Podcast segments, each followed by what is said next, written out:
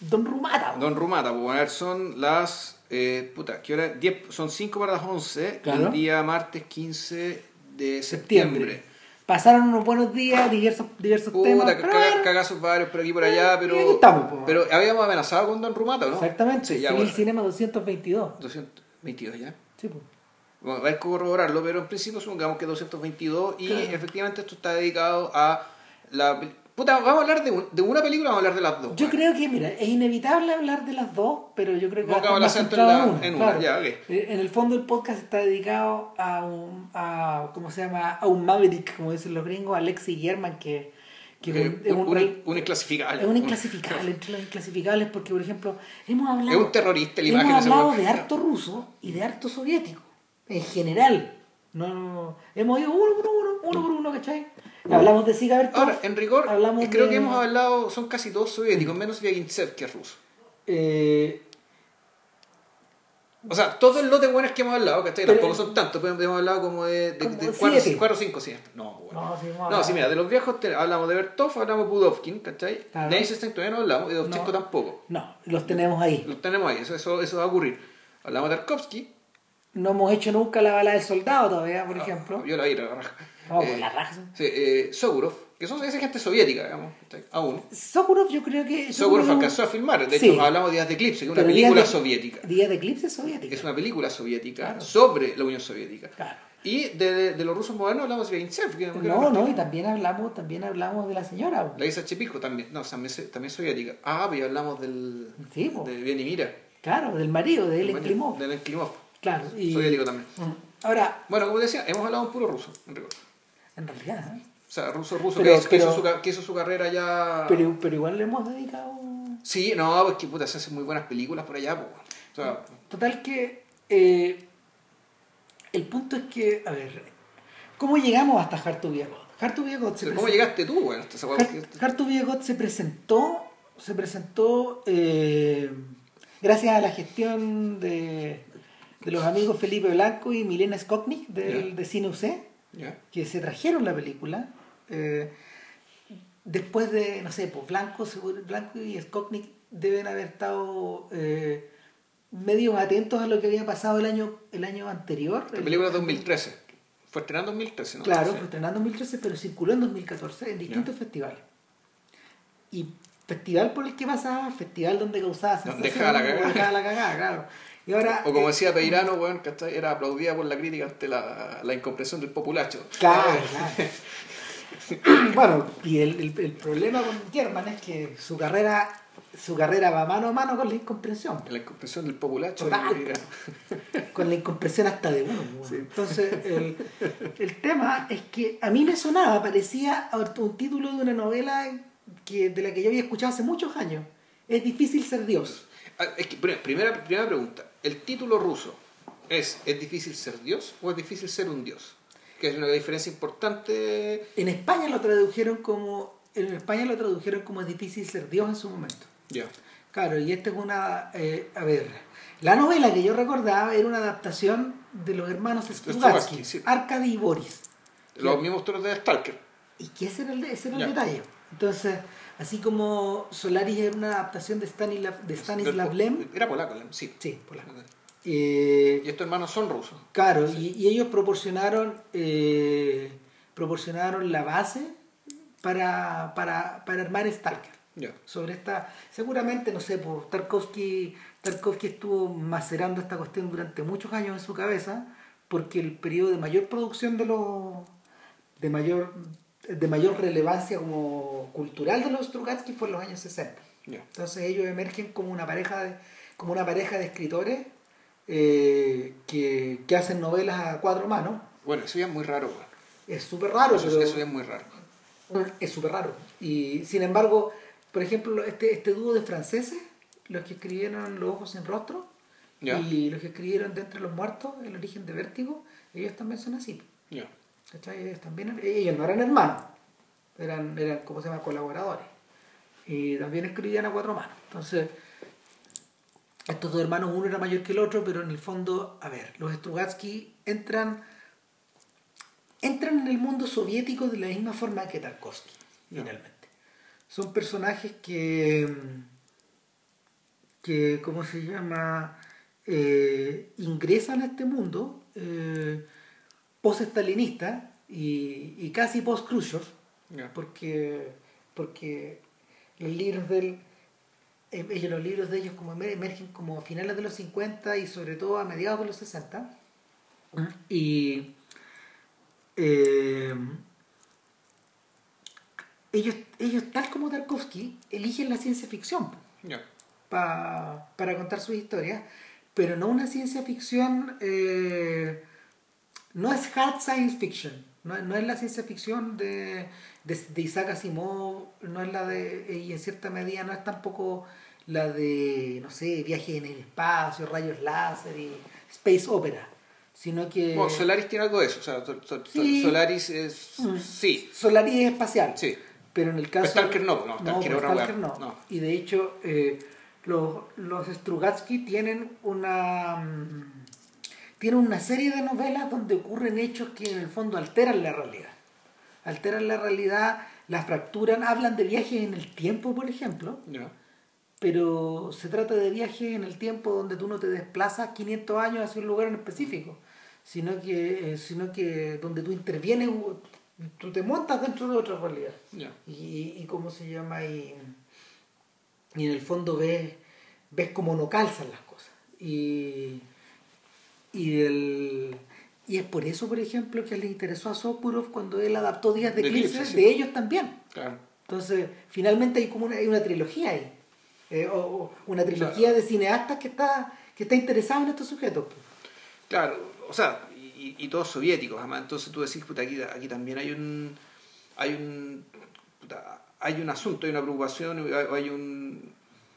Una, una fijación, más bien, digamos, las fracturas espaciales y temporales ¿cachai? que había en la Unión Soviética como sociedad, socia- como sociedad socialista, pero también como, como puta, un conglomerado de pueblos ¿cachai? que están juntados, pegados con escupo. Claro, o sea, para, lo- para todos los que vieron Stalker, acuérdense que lo que pasaba en la zona no eran precisamente eh, hechos paranormales.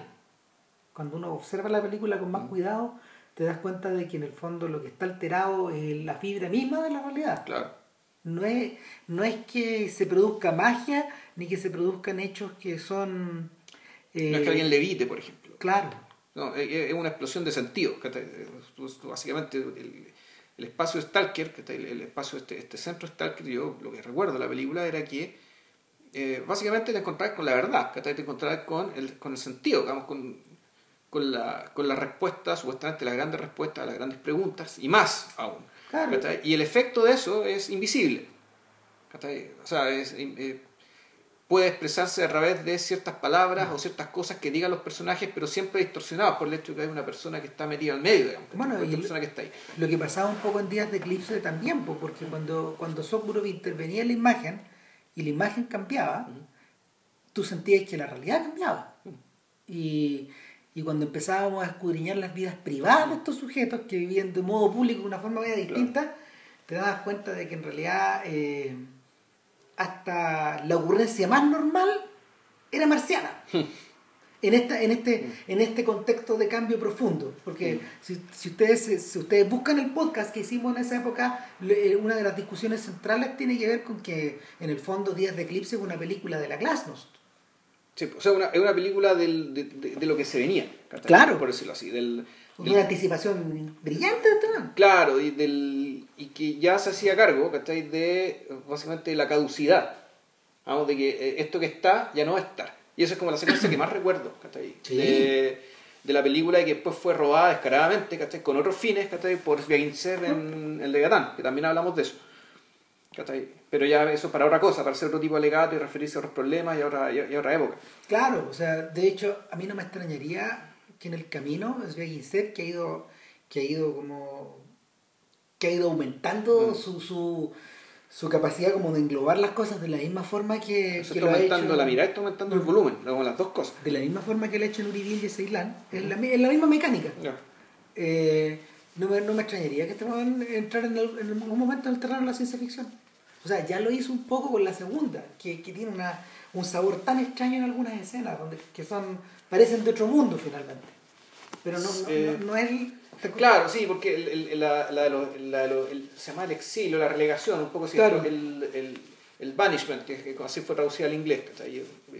Donde, claro, había un, había un, un tema del espacio alterado, ¿cachai? pero un espacio alterado de una manera tal que, claro, que aludía a un, a un, drama, a un drama personal y de, de enajenación y de, escape respecto de la sociedad y de, un- y de tu lugar en la sociedad, pero también terminaba tocando, sobre todo el- este plano cenital final, pues, ¿cachai? que era también muy, muy, muy Tarkovsky, ¿cachai? que aludía un poco allá a, lo, a este, ¿cómo decirlo? Una, a una mirada, a una mirada del mundo enrarecida, ¿cachai? Por una experiencia extraordinaria, ¿cachai? Que no es necesariamente sobrenatural, pero sí extraordinaria. Y que claro, lo emparenta con Tarkovsky, lo emparenta también con, precisamente, ¿cachai? Estos, est- est- est- con estos settings de ciencia ficción que en el fondo están hechos para rodear las grandes preguntas, ¿cachai? Las grandes respuestas, ¿cachai? La, la verdad. Claro. Y- O sea, cu- eh, esa verdad que. Y, y- y- la verdad entendía como puta, un, un- momento, digamos, ¿cachai? que puede ser que lo tomes o puede ser que no lo tomes, que, que, que pase sin que haya, no te quede más que el, un, un hálito, digamos, ¿cachai? de saber qué pasó. Bueno, entonces transportado en la mitad de los años 60 está este joven Alexei German, que, que fue como compañero de Tarkovsky, tú. Ya. en algún, en, en algún momento en la universidad, eh, en la escuela de cine. De y, Moscú, sí. Claro. Sí. Y, y German eh, en ese momento es uno de los alumnos aventajados, nuestros gallos inteligentes, Mm. que, que muestra promesas y etcétera. Y filma una película con un a medias con un tipo de la vieja guardia. Esta película se vuelve famosa en, en alguna medida. Eh, es la película por la que lo conocen después. Pero ya en ese momento, eh, él le dice a sus amigos, voy a adaptar un día, es difícil ser Dios. Quiero adaptar este libro que leí. Eh, y eso hace un doble sentido porque eh, en esa misma época eh, eh, el joven Tarkovsky también estaba como eh, tratando de marquetear como podía eh, el- la tremenda cagada que le había quedado con, con Andrei Rublev Ya. que es una película que también, igual que It's Hard to Be a God, o sea, Hard to Be a God, eh, transcurre en una suerte como de medioevo.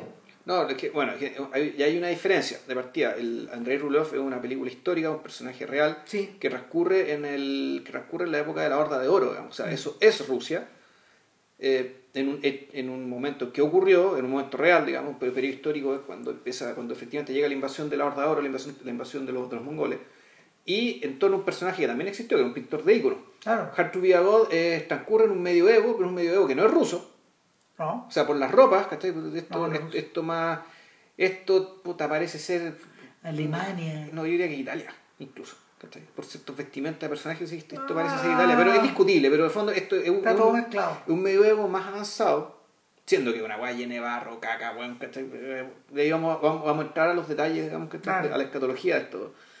Pero claro, esto no es Rusia. Y, y un medioevo también, un medioevo un mundo paralelo. ¿cachai? Porque Sí. en el fondo es un, es un medioevo, por decirlo, es un medio, en realidad es el medioevo, es un, es un renacimiento abortado. ¿cachai? ¿Qué hubiera pasado si el medioevo, eh, qué hubiera pasado si el renacimiento hubieran, hubiera sido abortado y hubiera sido una especie de medioevo ya degenerado y envilecido por su repetición? Cíclico. ¿cachai? Digamos, cíclico Claro. y, y, y- y sin, y sin las fuerzas vitales que terminan ha- haciendo que las cosas, que, que las cosas cambien. digamos, Sin embargo, hay un detalle que las une. Y es que eh, el, el viejo te había concebido esta weá de una forma, de una, de una, de una- de- con una con una estructura épica, Germán. Ya. Y mira, cuando vi Marqueta Lazarova ¿Ya? de František Blashin, También película de este podcast que pueden buscar más claro, atrás. ¿sí? claro, eh, me quedó me quedó claro que de alguna manera Blashin tenía en la cabeza a Andrei Rublev. Ya. Y, y la película de Blashin, para resumirla eh, de una forma muy breve, es esencialmente la guerra entre el mundo bajo y el mundo alto. La guerra entre eh, unos pequeños eh, caciques de provincia que empiezan a crecer en esta en una especie como de en una especie como de pequeños cotos de poder Mm. donde ellos en el fondo se dedican al pillaje, a robar eh, y al mismo tiempo a, a desafiar a los tipos del castillo que viven lejos. Y los tipos del castillo son el imperio, de hecho hablan del emperador. Sí, pues son, y son alemanes, además son, Claro. es, de, otra, de otra raza. Claro. Y, y lo que está en juego ahí, en el, en- para el caso, para el caso, eh, en el caso histórico, porque eso también está basado levemente en la historia, de la historia de. Que eso está basado en una novela que está basada en una historia real. Es una novela, si mal no recuerdo. Sí, pero no es una historia real, sino que en el fondo lo que la novela, que es una de las una de las novelas fundacionales de la, de la Checoslovaquia moderna, porque de- coincide casi con la fundación del país a, a mediados de los 20. O sea, claro, de la, de, la salida la del imperio, digamos. Ya. Claro, la salida del imperio y la creación de este país, de este, de este, de este- este, de esta, de este pegoteo, de este pegoteo, claro. Y- son, en- son dos países, en realidad son tres.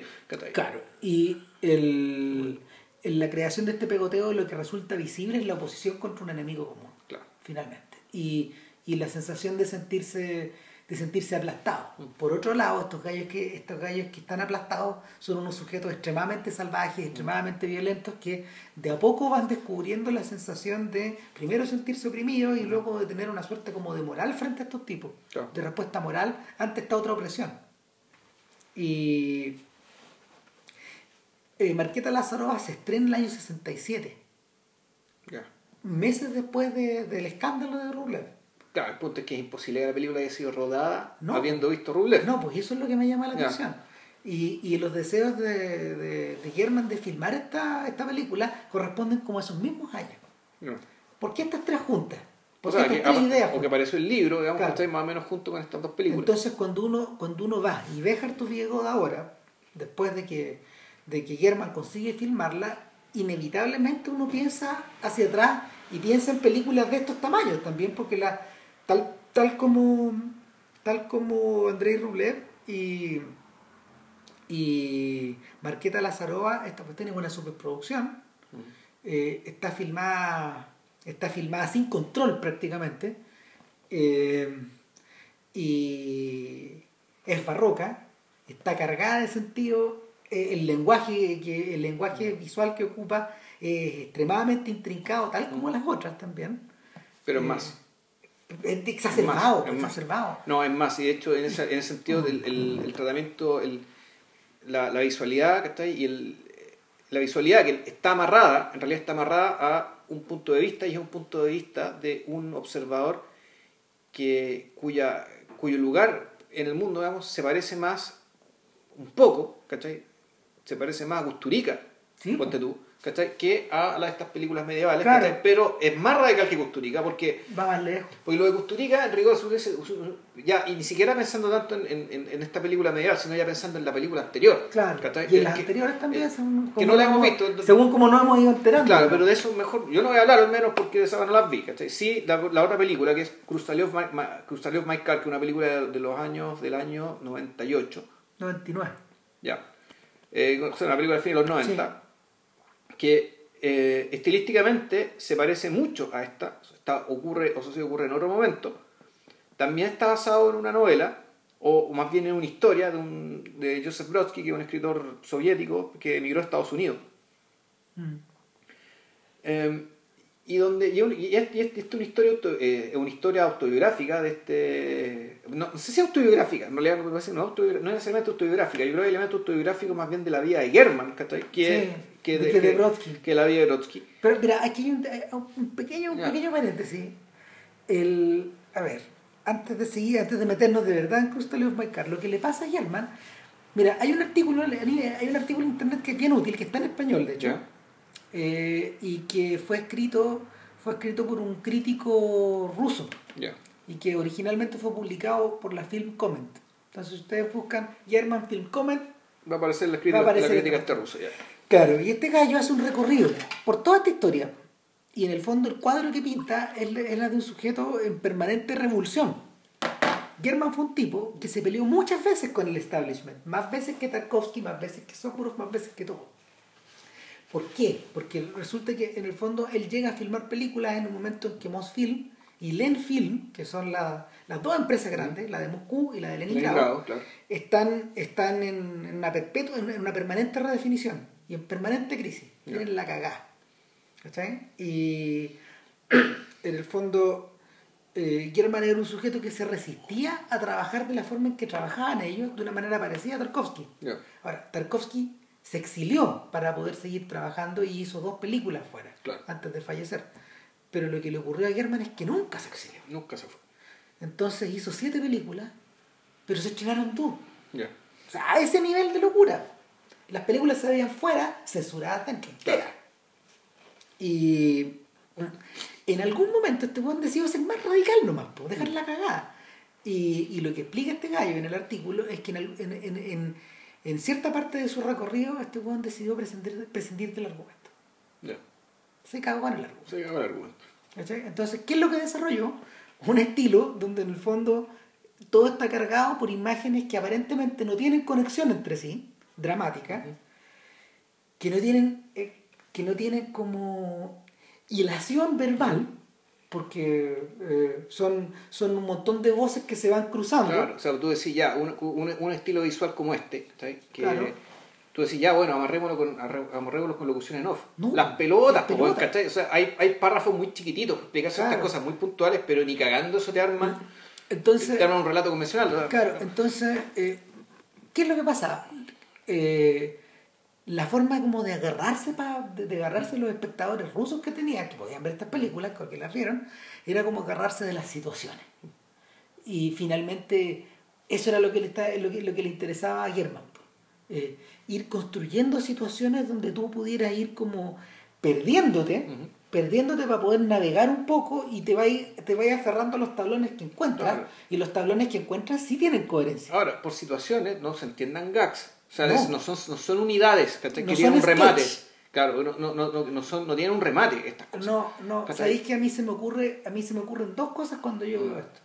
Uno, que, que de alguna forma eh, German trata- trató deliberadamente de traspasar al cine la idea de la corriente de la conciencia, esta idea como de ir creando de ir creando una estructura narrativa en la medida que tú la vas viendo. Ya. es, un ejercicio que parece muy desordenado, pero que cuando tú lo, cuando, cuando por ejemplo, cuando uno lo observa literariamente, los tipos que logran escribir bien así, como, como Joyce, como Faulkner, por ejemplo, se nota que su rigor estilístico es tremendo, es de hierro, ¿cachai? Entonces, como que los tipos, los tipos crean esta, esta malla para poder trabajar sobre eso. Mira, la- Entonces, yo te iba a preguntar algo, te iba a preguntar algo. la- te digo al tiro que no sé. Tú tú que te leíste Petersburgo, ¿es así de Andrés Bieli?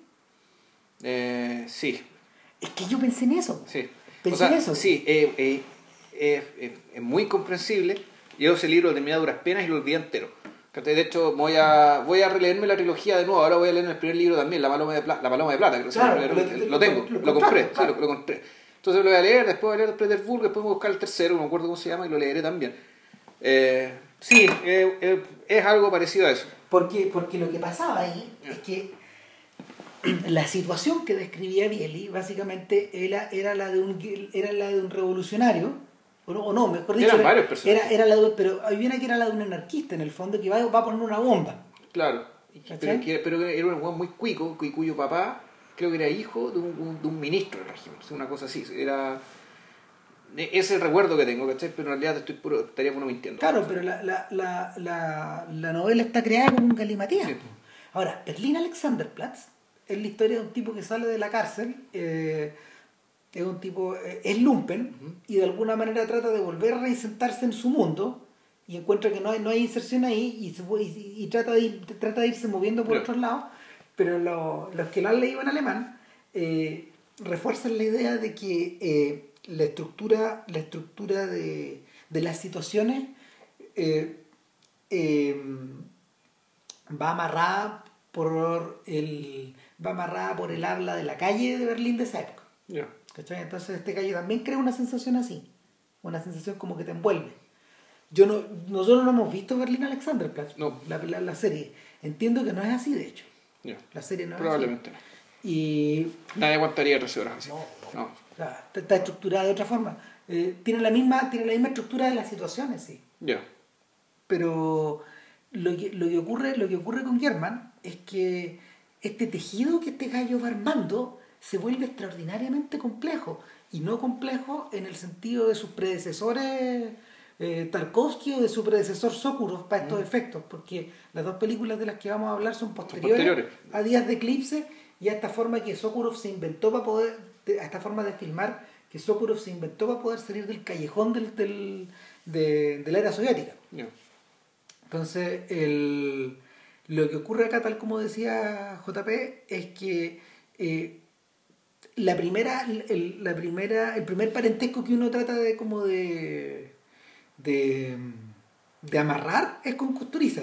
Sobre todo con este Custuriza de- desatado de, O sea, que el de underground o de gato negro, gato blanco. Más que desatado, tú decís, aquí hay una, aquí hay una, hay una intención, ¿cachai? Deliberada y racionalizada. Esta, intención es muy importante, racionalizada de, no quiero decir venderte porque, puta, esto sería pegarle demasiado feo a Gusturiza, a lo mejor no se lo merece, digamos. No. Pero él, él, él está convencido, digamos. De que, eh, de que él viene de un mundo muy rico. Muy rico, muy vibrante. Y que él quiere capturar esa la, la vitalidad y la pasión y la intensidad con que él y sus compatriotas habitan su tierra. Claro. Habi- Habitan el país que no, ya no existe más y el país que quedó después. ¿cachai? Entonces que es, es una raza, ¿cachai? Pues es una raza, en este caso raza, la, la raza, ¿cómo hablarlo? Serbo, croata, lueno, o sea, esta gente del Adriático, digamos, ¿cachai? Es el- Y de Eh, hecho, lo conversamos por teléfono hace unos días atrás, que, que una de las ideas que, que uno sacaba de- eh, en- del el limpio de toda esa, de toda esa parafernalia y de toda esa mm, de todo ese fervor que se produce cuando tú la ves mirando, es que todo esto va conducido por la música. claro. Y una el música- caso Custuriza. con una música muy estridente, ¿cachai? Resulta que después me contó que se peleó con el músico, con Goran Bregovic. A muerte. Entonces, claro, yo Pero- le dije a Vilches que mi sensación con Custuriza era que él deja de ser de esa forma, Mm. o algo, algo se acaba ahí cuando se pelea con Bregovic. A muerte, ¿cachai? Y, eh, y finalmente él se convierte en el doble Bregovic, lo suplanta, crea su banda, Claro. ¿cachai? Y, y, y arma otras cosas. Y claro, y se va al cine. ya. Y se va. En el fondo se da, porque este documental de Maradona en realidad es cualquier cosa, ¿cachai? O sea, eso lo- en realidad lo, lo, puede- lo puede haber hecho cualquiera, en, en rigor. Eh, pero el punto, el tema de Custuriza, digamos, es que lo que él hace, lo que él muestra, eh, es claramente, ¿cachai? Es claramente una construcción. Eh, te da la impresión de que lo que hace, eh, de, de lo que hace German, en particular con Crusteleo y McCart, es algo más primario que eso. Claro. Y ya, y diría que es anterior a la corriente de la conciencia, esto ya tiene que ver con la cognición y la, con la co- cognición asociada a la percepción. Es decir, lo que él quiere, lo que él te quiere mostrar más, más que la vitalidad de un mundo, ¿cachai? De- que los más pesados, los cínicos, y uno también lo piensa, pero y- pero no, no, pero como le tiene bueno al personaje dentro de todo, no, lo, no, no, no, cree que sea así, pero decir, bueno, en el fondo el te está vendiendo una postal. Una postal de Serbia, o de Serbio-Croacia, lo que era Yugoslavia, ¿cachai? Y, y, y esta postal es una postal llena de estridencia, una estridencia que en el fondo es inventada, ¿cachai? Que es una, es una impostura. Ahora, tú me decías ahí, Yo no creo que sea así, exactamente, pero efectivamente aquí hay una construcción, ¿cachai? Tú me o hay una decías- exageración. Tú me decías que la sensación que te emanaba de estas películas era como la de, de estas bolitas de cristal. Tú me decías eso, ¿no? Ah, no, claro, lo que pasa es que Crustaleo en Marcar en particular, el Crustaleo en mi auto, hay una fotografía que es muy, que es muy distinta de, la, de, de- de- la, de la hiperdefinida y pulcra fotografía de, de, de Difícil ser un dios, ¿cachai? ¿Por Claro. qué? Porque la, era un blanco y negro donde hay mucha nieve, donde están los blancos y los negros, y donde te da la impresión de que todo este mundo que se está filmando en exteriores pareciera que sea un estudio, pareciera que estuviera todo encapsulado. Claro, que todo sí, esto es una gran cápsula. Es que sabéis que, es que hay un punto ahí. Ustedes han visto, ustedes han visto esta, esta- este recurso, por ejemplo, que se utilizó, no sé, en los 90 y en The Matrix y en muchas otras películas donde en el fondo se suspende un personaje en el aire y es eso se logra disparando muchas cámaras al mismo tiempo y tú creas una imagen en tres- Sí. 360 grados al crear al, al ir al ir uniendo digitalmente todas estas cámaras. Y creas esta sensación de la de este huevito de este huevito de vidrio que tiene líquido adentro y que tú lo sacudes y cae la nieve ¿cachai? el rosebud Ya. estos huevitos Sí, sí. Claro, el huevito que aprieta Charles Foster Kane esta sensación como de esta sensación como de realidad atrapada Mm. y en Crustal of My Car y en Hard to Be a God hay un punto de contacto. Y es la sensación de que muchas cosas están pasando al mismo tiempo, Claro. en muchas partes, de muchas maneras, pero todas las atrapas en una pura imagen. Es una pura imagen, exacto. Claro. Y eh, está expresada de dos formas distintas. En Crustal of My Car, tal como tú decías, tiene esta ética del huevito de, de nieve. Temática, claro, porque más una imagen que es más, ¿cómo decirlo? Es, es Em- un poco más borroneada, ¿cachai? Es Claro. como más pasada por el tamiz del tiempo, o sea, por un tiempo que, este- que, que es pasado. Claro, la copia que nosotros vimos es la copia que se repartió en el Festival de Cannes Ya. en esa época, seguramente en VHS, por eso estaba en 4x3. Krustaliev Mercar es una película que perdía de alguna forma. La, es súper trágico lo que pasó con la digamos, porque este tipo gastó mucho tiempo en filmarla, convenció a la gente de Len Film, que eran sus, que eran sus mecenas, para que, para que engancharan con esta idea, eh, y llega todo, llega todo pimposo a, a Cannes a mostrar la película y queda la caga. Queda la tremenda caga. O sea, llega precedido, no sé, pues, de su aura de, de realizador maldito, cosa que gusta mucho en Cannes. O sea, una víctima de, digamos, No, ¿cachai? claro. una víctima, un mártir del cine. Y nadie Ya. entiende ni una weá. Pues, la, leyenda, la leyenda de que Scorsese, que era presidente del jurado, dijo, esta película es tan genial que ni yo la entiendo. Claro. Modestamente. Claro, modestamente. Entonces, esa es la leyenda que circula. Pero, pero... Es- una obra, esta hueá es una obra maestra de la que no entendí nada. Claro, entonces, eh, claro, eh, es, es como del... no, ¿De qué año será esto? No, no, de verdad no me acuerdo cuándo compite. Está en este libro de Quintín, en el libro de Quintín sobre Canes, que es un extraordinario diario que ellos llevan, que, que, que- que lo recomiendo, lo, lo editó, lo, lo editó Ukbar, Ya. ¿cachai? Ah, acaba de acompañar. Claro, no el libro es extraordinario, yo creo que es de lo mejor que han agarrado, amarrado junto con el libro de, de, Adrian Martin, ponte. Bueno, el punto es que eh, el punto es que cuando se le hunde el barco a, a German, se deprime totalmente y no quiere volver a filmar nunca más. O sea, según el barco quiere decir que O sea, no, eh, no pasó nada. ya, nadie entendió la película. O sea, nadie, la compró. ya, en, Rusia nadie la pescó Claro, y, y, este- afuera nadie entendió, nadie Claro. compró, ya. Y ahora cuando uno la mira, en realidad te hace sentido. De hecho, Quintín se pelea varias veces con la idea, pero él queda, él queda con la sensación de haber visto algo único en el libro. Y, En la película. Claro, claro. O sea, en el libro escribe que él vio algo Claro, en la película ya. claro, y que finalmente dentro de todas las cagadas que mostraron, esta weá era, era, era otra cosa. Y, y de hecho por eso me acordé de... Me quedó dando vueltas las ganas de ver esta cuestión. Eh, en algún momento Rosenbaum la rescata y la compara con otra película rusa de, perdida de esos años que se llama El síndrome asténico de Kira Muratoa, Ya. que ya llegaremos ahí en Sí, algún podcast. ya. Y, y el, el asunto es que, bueno, cuando uno la observa, en realidad no es tan, no es tan no, a ver, el, la, la excusa para contar la película no es tan intrincada. Si en el fondo lo que uno tiene como gran, como gran marco No quiere familiar. es un quiebre familiar y es la historia de la caída de alguien. Es un, eh, eh, hay un personaje masculino, es, un, es el director de un hospital, es un padre de familia, el director de un hospital y un tipo muy respetado. Claro, muy respetado, muy importante y que además él te lo muestran como un huracán de energía y de autoridad. ¿cachai? Claro. Entonces, él- y un huracán porque efectivamente alrededor de él bueno, es el caos siempre. Y él es la conexión custuriciana. Por decirlo así. O sea, es su mundo.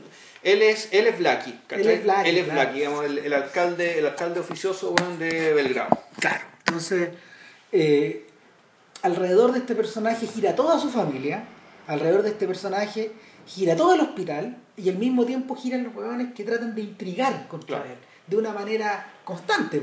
Siempre hay trampas, hay tipos que van a preguntar cosas a la casa, hay un sujeto que le va a preguntar por su hermana, que le manda salud y el huevón le, lo, lo- lo manda cagando para afuera, le pega y todo, eh, porque, porque él no tenía una hermana ahí. ¿cachai? Claro. O sea, y cl- claramente son él vive en un mundo de códigos súper complejos también, donde y el mundo estalinista, Claro. Porque en, en esos años transcurre esta historia. La película transcurre en, 19- en 1953, que es el año, uno por cultura general, sabe, ¿cachai? Que es el año en que muere Stalin. Y de hecho, la película en algún momento los junta a los dos personajes. Claro. En, en, en ese sentido, esta película, yo también viéndola, me acordé de esta otra película que es muy- rusa que es muy menor, que se llama El Ladrón. Ujú. Cada que es una historia donde efectivamente hay un ladrón, que un, un personaje que anda con siempre su uniforme y que se mete en comunidades de gente, las cae muy bien y eso yo cuando están todos en el circo les roba todo. ¿Cachai? Y él, él es Stalin. Él tiene un tatuaje de Stalin y en fondo este personaje eh, es la imagen que tienen que tenían a fines de los 90, ¿cachai? De si mal no recuerdo, de lo que fue el periodo de Stalin. en. Una abducción. un periodo de permanente abuso, ¿cachai? Y eh, de, un- de permanente abuso, ¿cachai? Basado en el encanto de una figura sumamente masculina. ¿cachai? De una masculinidad personificada, ¿cachai? De- y que por esa misma idea de fuerza, ¿cachai?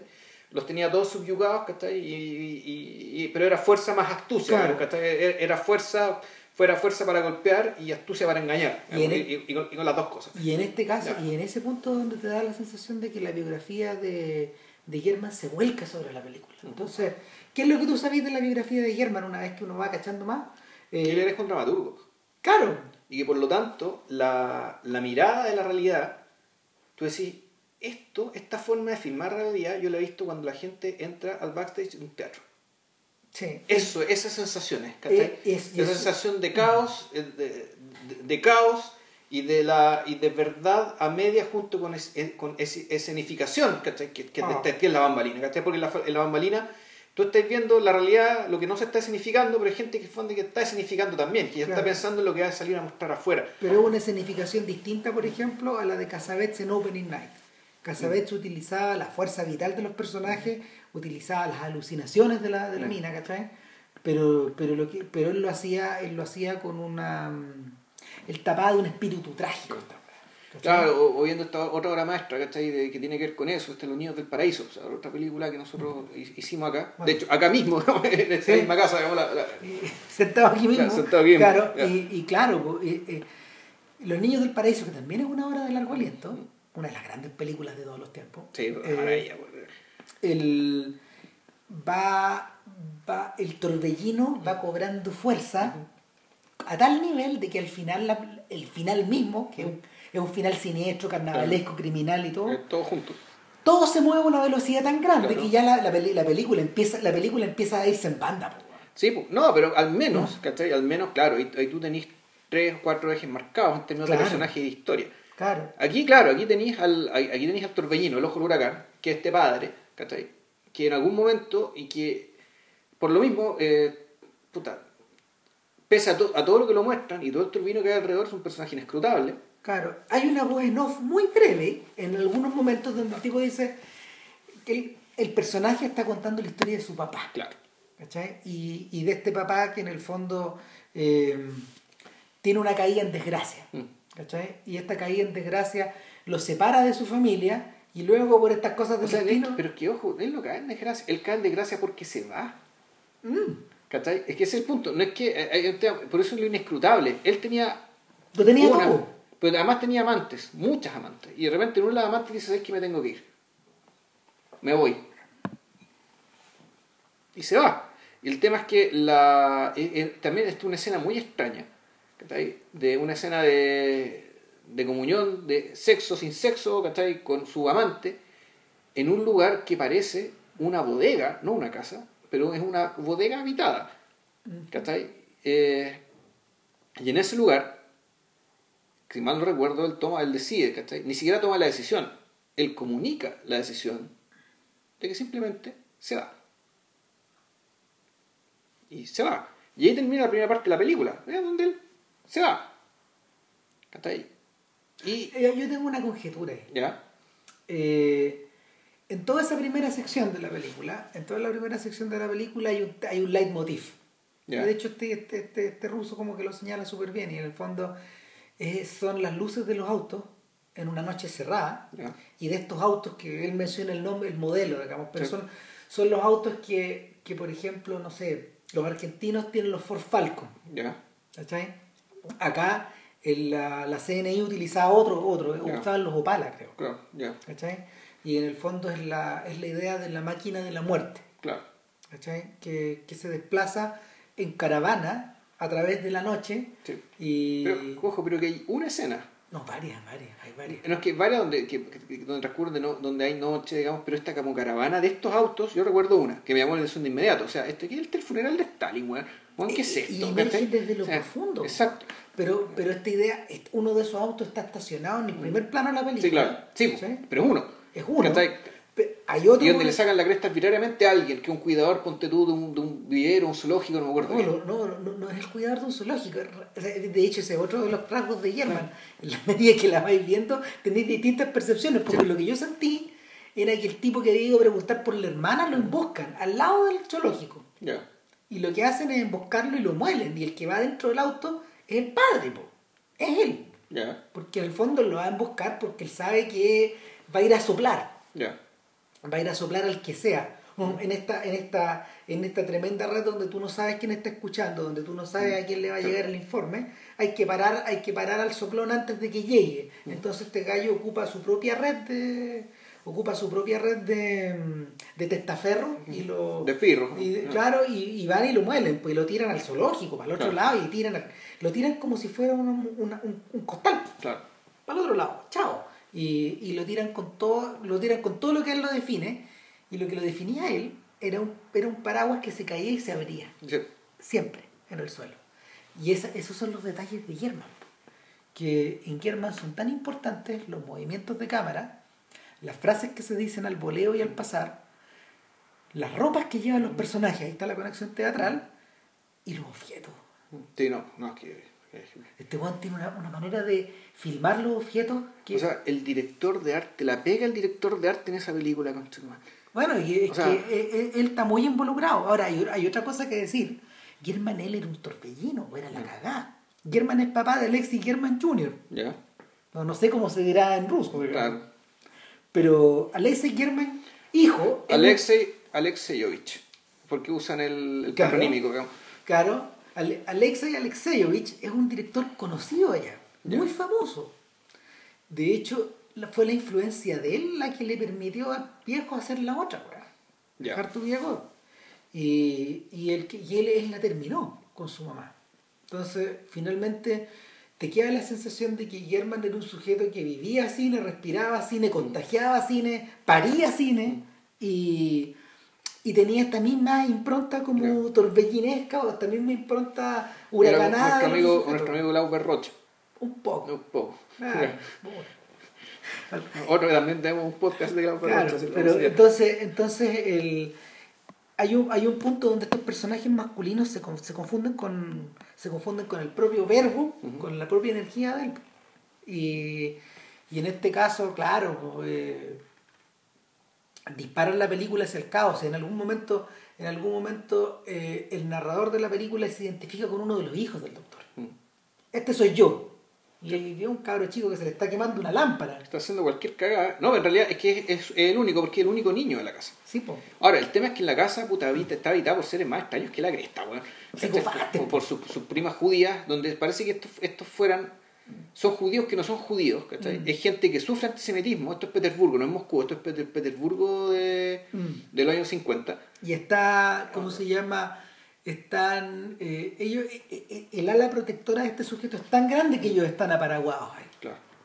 Y viven escondidos, ellos no salen.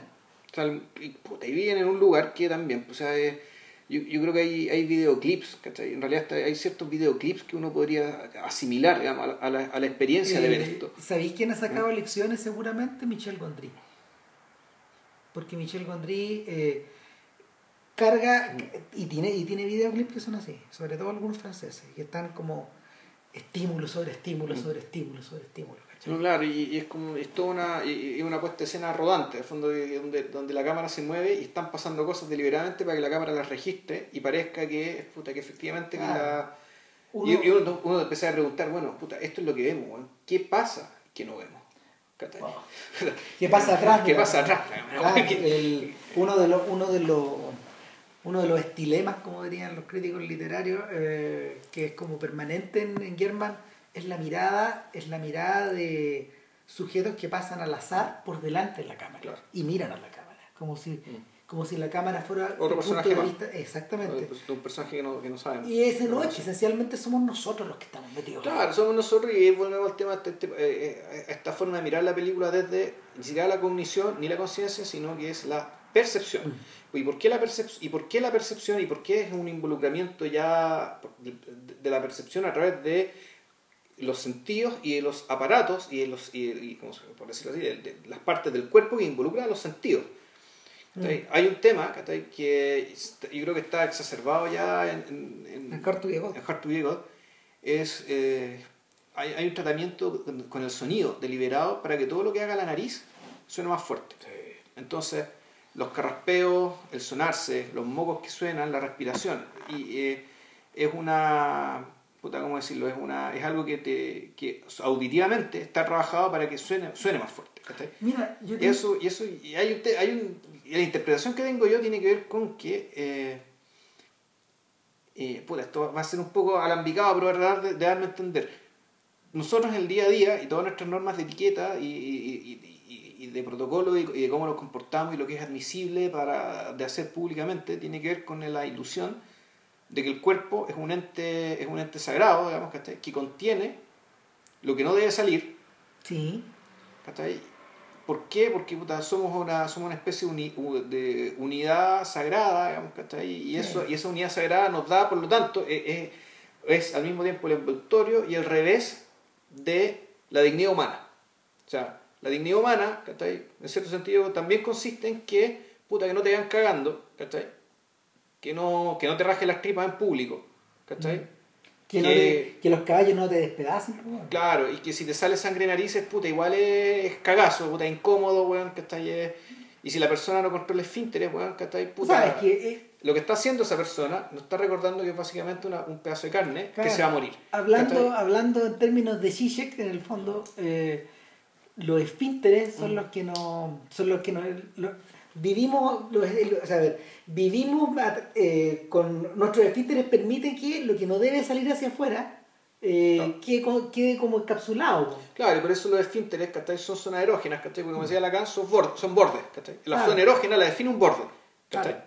Son bordes. Y generalmente, puta, son orificios, ¿cachai? Puta, la boca, el ano, la, La- la- vagina, la- los oreja, los ojos, ¿cachai? Por eso es que también hay una pulsión escópica, digamos, ¿cachai? Que el, ya, el, el ojo, digamos, también es un borde, ¿cachai? Que permite que lo que está dentro se comunique con lo que está afuera.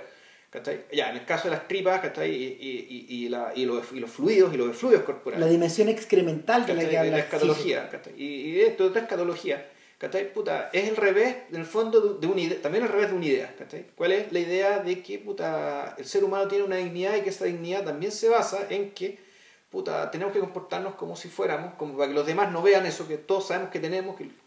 Pero eso no se tiene que ver. Bueno. Porque eso menoscaba nuestra dignidad humana. El tema es que en las películas de, en, las películas de German, ¿cachai? está deliberadamente separado el límite, digamos, ¿cachai? entre el cuerpo, de- entre el cuerpo, no, no separado, perdón, botado, el límite entre el cuerpo humano y su entorno. ¿Qué quiere decir eso? Que no hay una conciencia separada del mundo, sino que lo que hay aquí hay un cuerpo, ¿cachai? Que, que percibe, que siente y que habita el mundo y que, y que- y que habita el mundo con un, con un involucramiento físico. El, en Que el- me parece que está dado ¿cachai? por todo este tema de los efluvios, de las tripas, los vísceras, los escupos, los pollos, los mocos, y, weón, y- ¿cachai? y de, y- y de ahí viene la tremenda sorpresa de cuando el espectador se pone por primera vez al, a algo así. Y que tú que- decís, bueno, estos rusos ¿dónde- son unos salvajes, weón. Es primera conclusión, Mm. estos rusos son unos salvajes, ¿cachai? Bueno, son unas bestias estos weones, ¿cachai? Eh. No, yo no podría vivir con esta gente tan asquerosa, ¿cachai? Que se mete los- le mete los dedos en la nariz al otro, weón, ¿cachai? Y escupe para todos lados, weón, ¿cachai? Se, se escupen entre ellos con la manera más natural del mundo. Entonces, sí, bueno, puede ser que los rusos sean así o no, pero el uso que se da, ¿cachai? En, en el contexto de esta película, es, es, básicamente, cre- creo yo, ¿cachai? Es qué pasa con una conciencia que en cierto sentido está desnuda ante el mundo y donde el mundo, digamos, puta, te está vapuleando por todas partes y todavía no podías armarte una defensa y no podías armarte una coraza que te permita decir, aquí estoy yo, acá está el mundo, ¿cachai? Y juguemos. Las películas de German para eso son tan choqueantes para mí, ¿cachai? Eh, tanto la primera como la segunda, digamos, estoy anticipando el argumento de la segunda, lo de la segunda también, digamos, Sí, eh. Eh, tienen que ver con que con esa def- indefinición ya, inde- perdón, indefensión física, ¿cachai? E intelectual ante esta tremenda cagada, ¿cachai? Que es el lugar en el que habitamos. Bueno, ahí hay dos cosas. Uno, que es el... Tal vez habría que decir algo a propósito de, en el fondo, los métodos de trabajo de este sujeto. Sí, es un- Filma muy lento, filmaba muy lento. es Y, como Oscar Wilde, digamos. no, Eh, claro, y, y- y bueno, y es que ahí hay un detalle. sí. Resulta que eh, quizás algún día habría que, habría que hablar algo sobre la gente o sobre estos tipos que filman con una lentitud católica, que se, que se demoran. Eh, pienso en el caso de Roy Anderson, porque eh, hasta cierta medida, hasta cierta medida eh, sujetos como Wong Kar Wai, sujetos como Jack Stati. Pero Roy como- se demoraba en filmar o se demoraba en montar. No, O sea, no sé si me entendí, porque él trabajaba en gags, en unidades, en fondo, en comerciales largos. Mm. Pues él hacía comerciales Claro. cortos, él hacía comerciales largos. Claro, lo que Entonces, pasa- eso no debía demorarse tanto. Me, me parece a mí. ¿no? Lo, De- lo, lo- lo que pasa es que el. A ver. En el caso de Wong Kar Wai, por ejemplo, Ya. en el caso de Wong Kar Wai, el proceso de filmar es el que no se acaba nunca. Filmar, filmar, filmar, filmar. Dos años y medio filmando. Cinco años. Mm, bueno, Cinco años cinco filmando. En el, en el caso de, de, de Grandmaster y en el caso de 2046, eh, el objetivo en parte era eh, llegar a un punto en que eh, el día en que, no sé, que el actor se viera en pantalla y ya no se acordara que lo hizo. ¿Cuándo fue? ¿Cuándo lo hice? ¿Cuál es esta toma? ¿En qué momento se grabó? No, no hay manera de poder, no hay manera de poder eh, Rastrear. rastrearlo, porque ellos mismos lo olvidaron. Entonces, eh, incluso para ellos es nuevo. ¿Cachai? Eh, en el caso de Kubrick y en el caso de Fincher, que es la misma enfermedad que tienen esos dos, eh, el problema es la repetición de una toma. Claro, una, una, la, por, por una... 20, 50, Claro. 100, 200 Claro, lo que pasa es esa gente que sabe lo que quiere y no lo logra. ¿Mm? Wai te da la impresión de que un weón que Busca, busca, busca, busca, busca. busca, busca, pero y, y- ese, y, esa búsqueda es una búsqueda que también en cierto sentido, eh, que en cierto sentido también está basada en algo que él quiere, pero ese algo que él quiere todavía no lo sabe expresar. No. ¿Cachai? Por lo tanto, la cámara logra eso. En cambio, me da la impresión de que Fincher y, y Kubrick al revés ya tienen un guion de hierro en la cabeza y el Mm. punto es, es que sea la repetición de lo mismo hasta llegar A un punto donde ellos en el fondo... una idea, ¿cachai? Claro, y el- en el, hay, hay un tema también con el dominio del otro, que en el fondo todo maya, weón.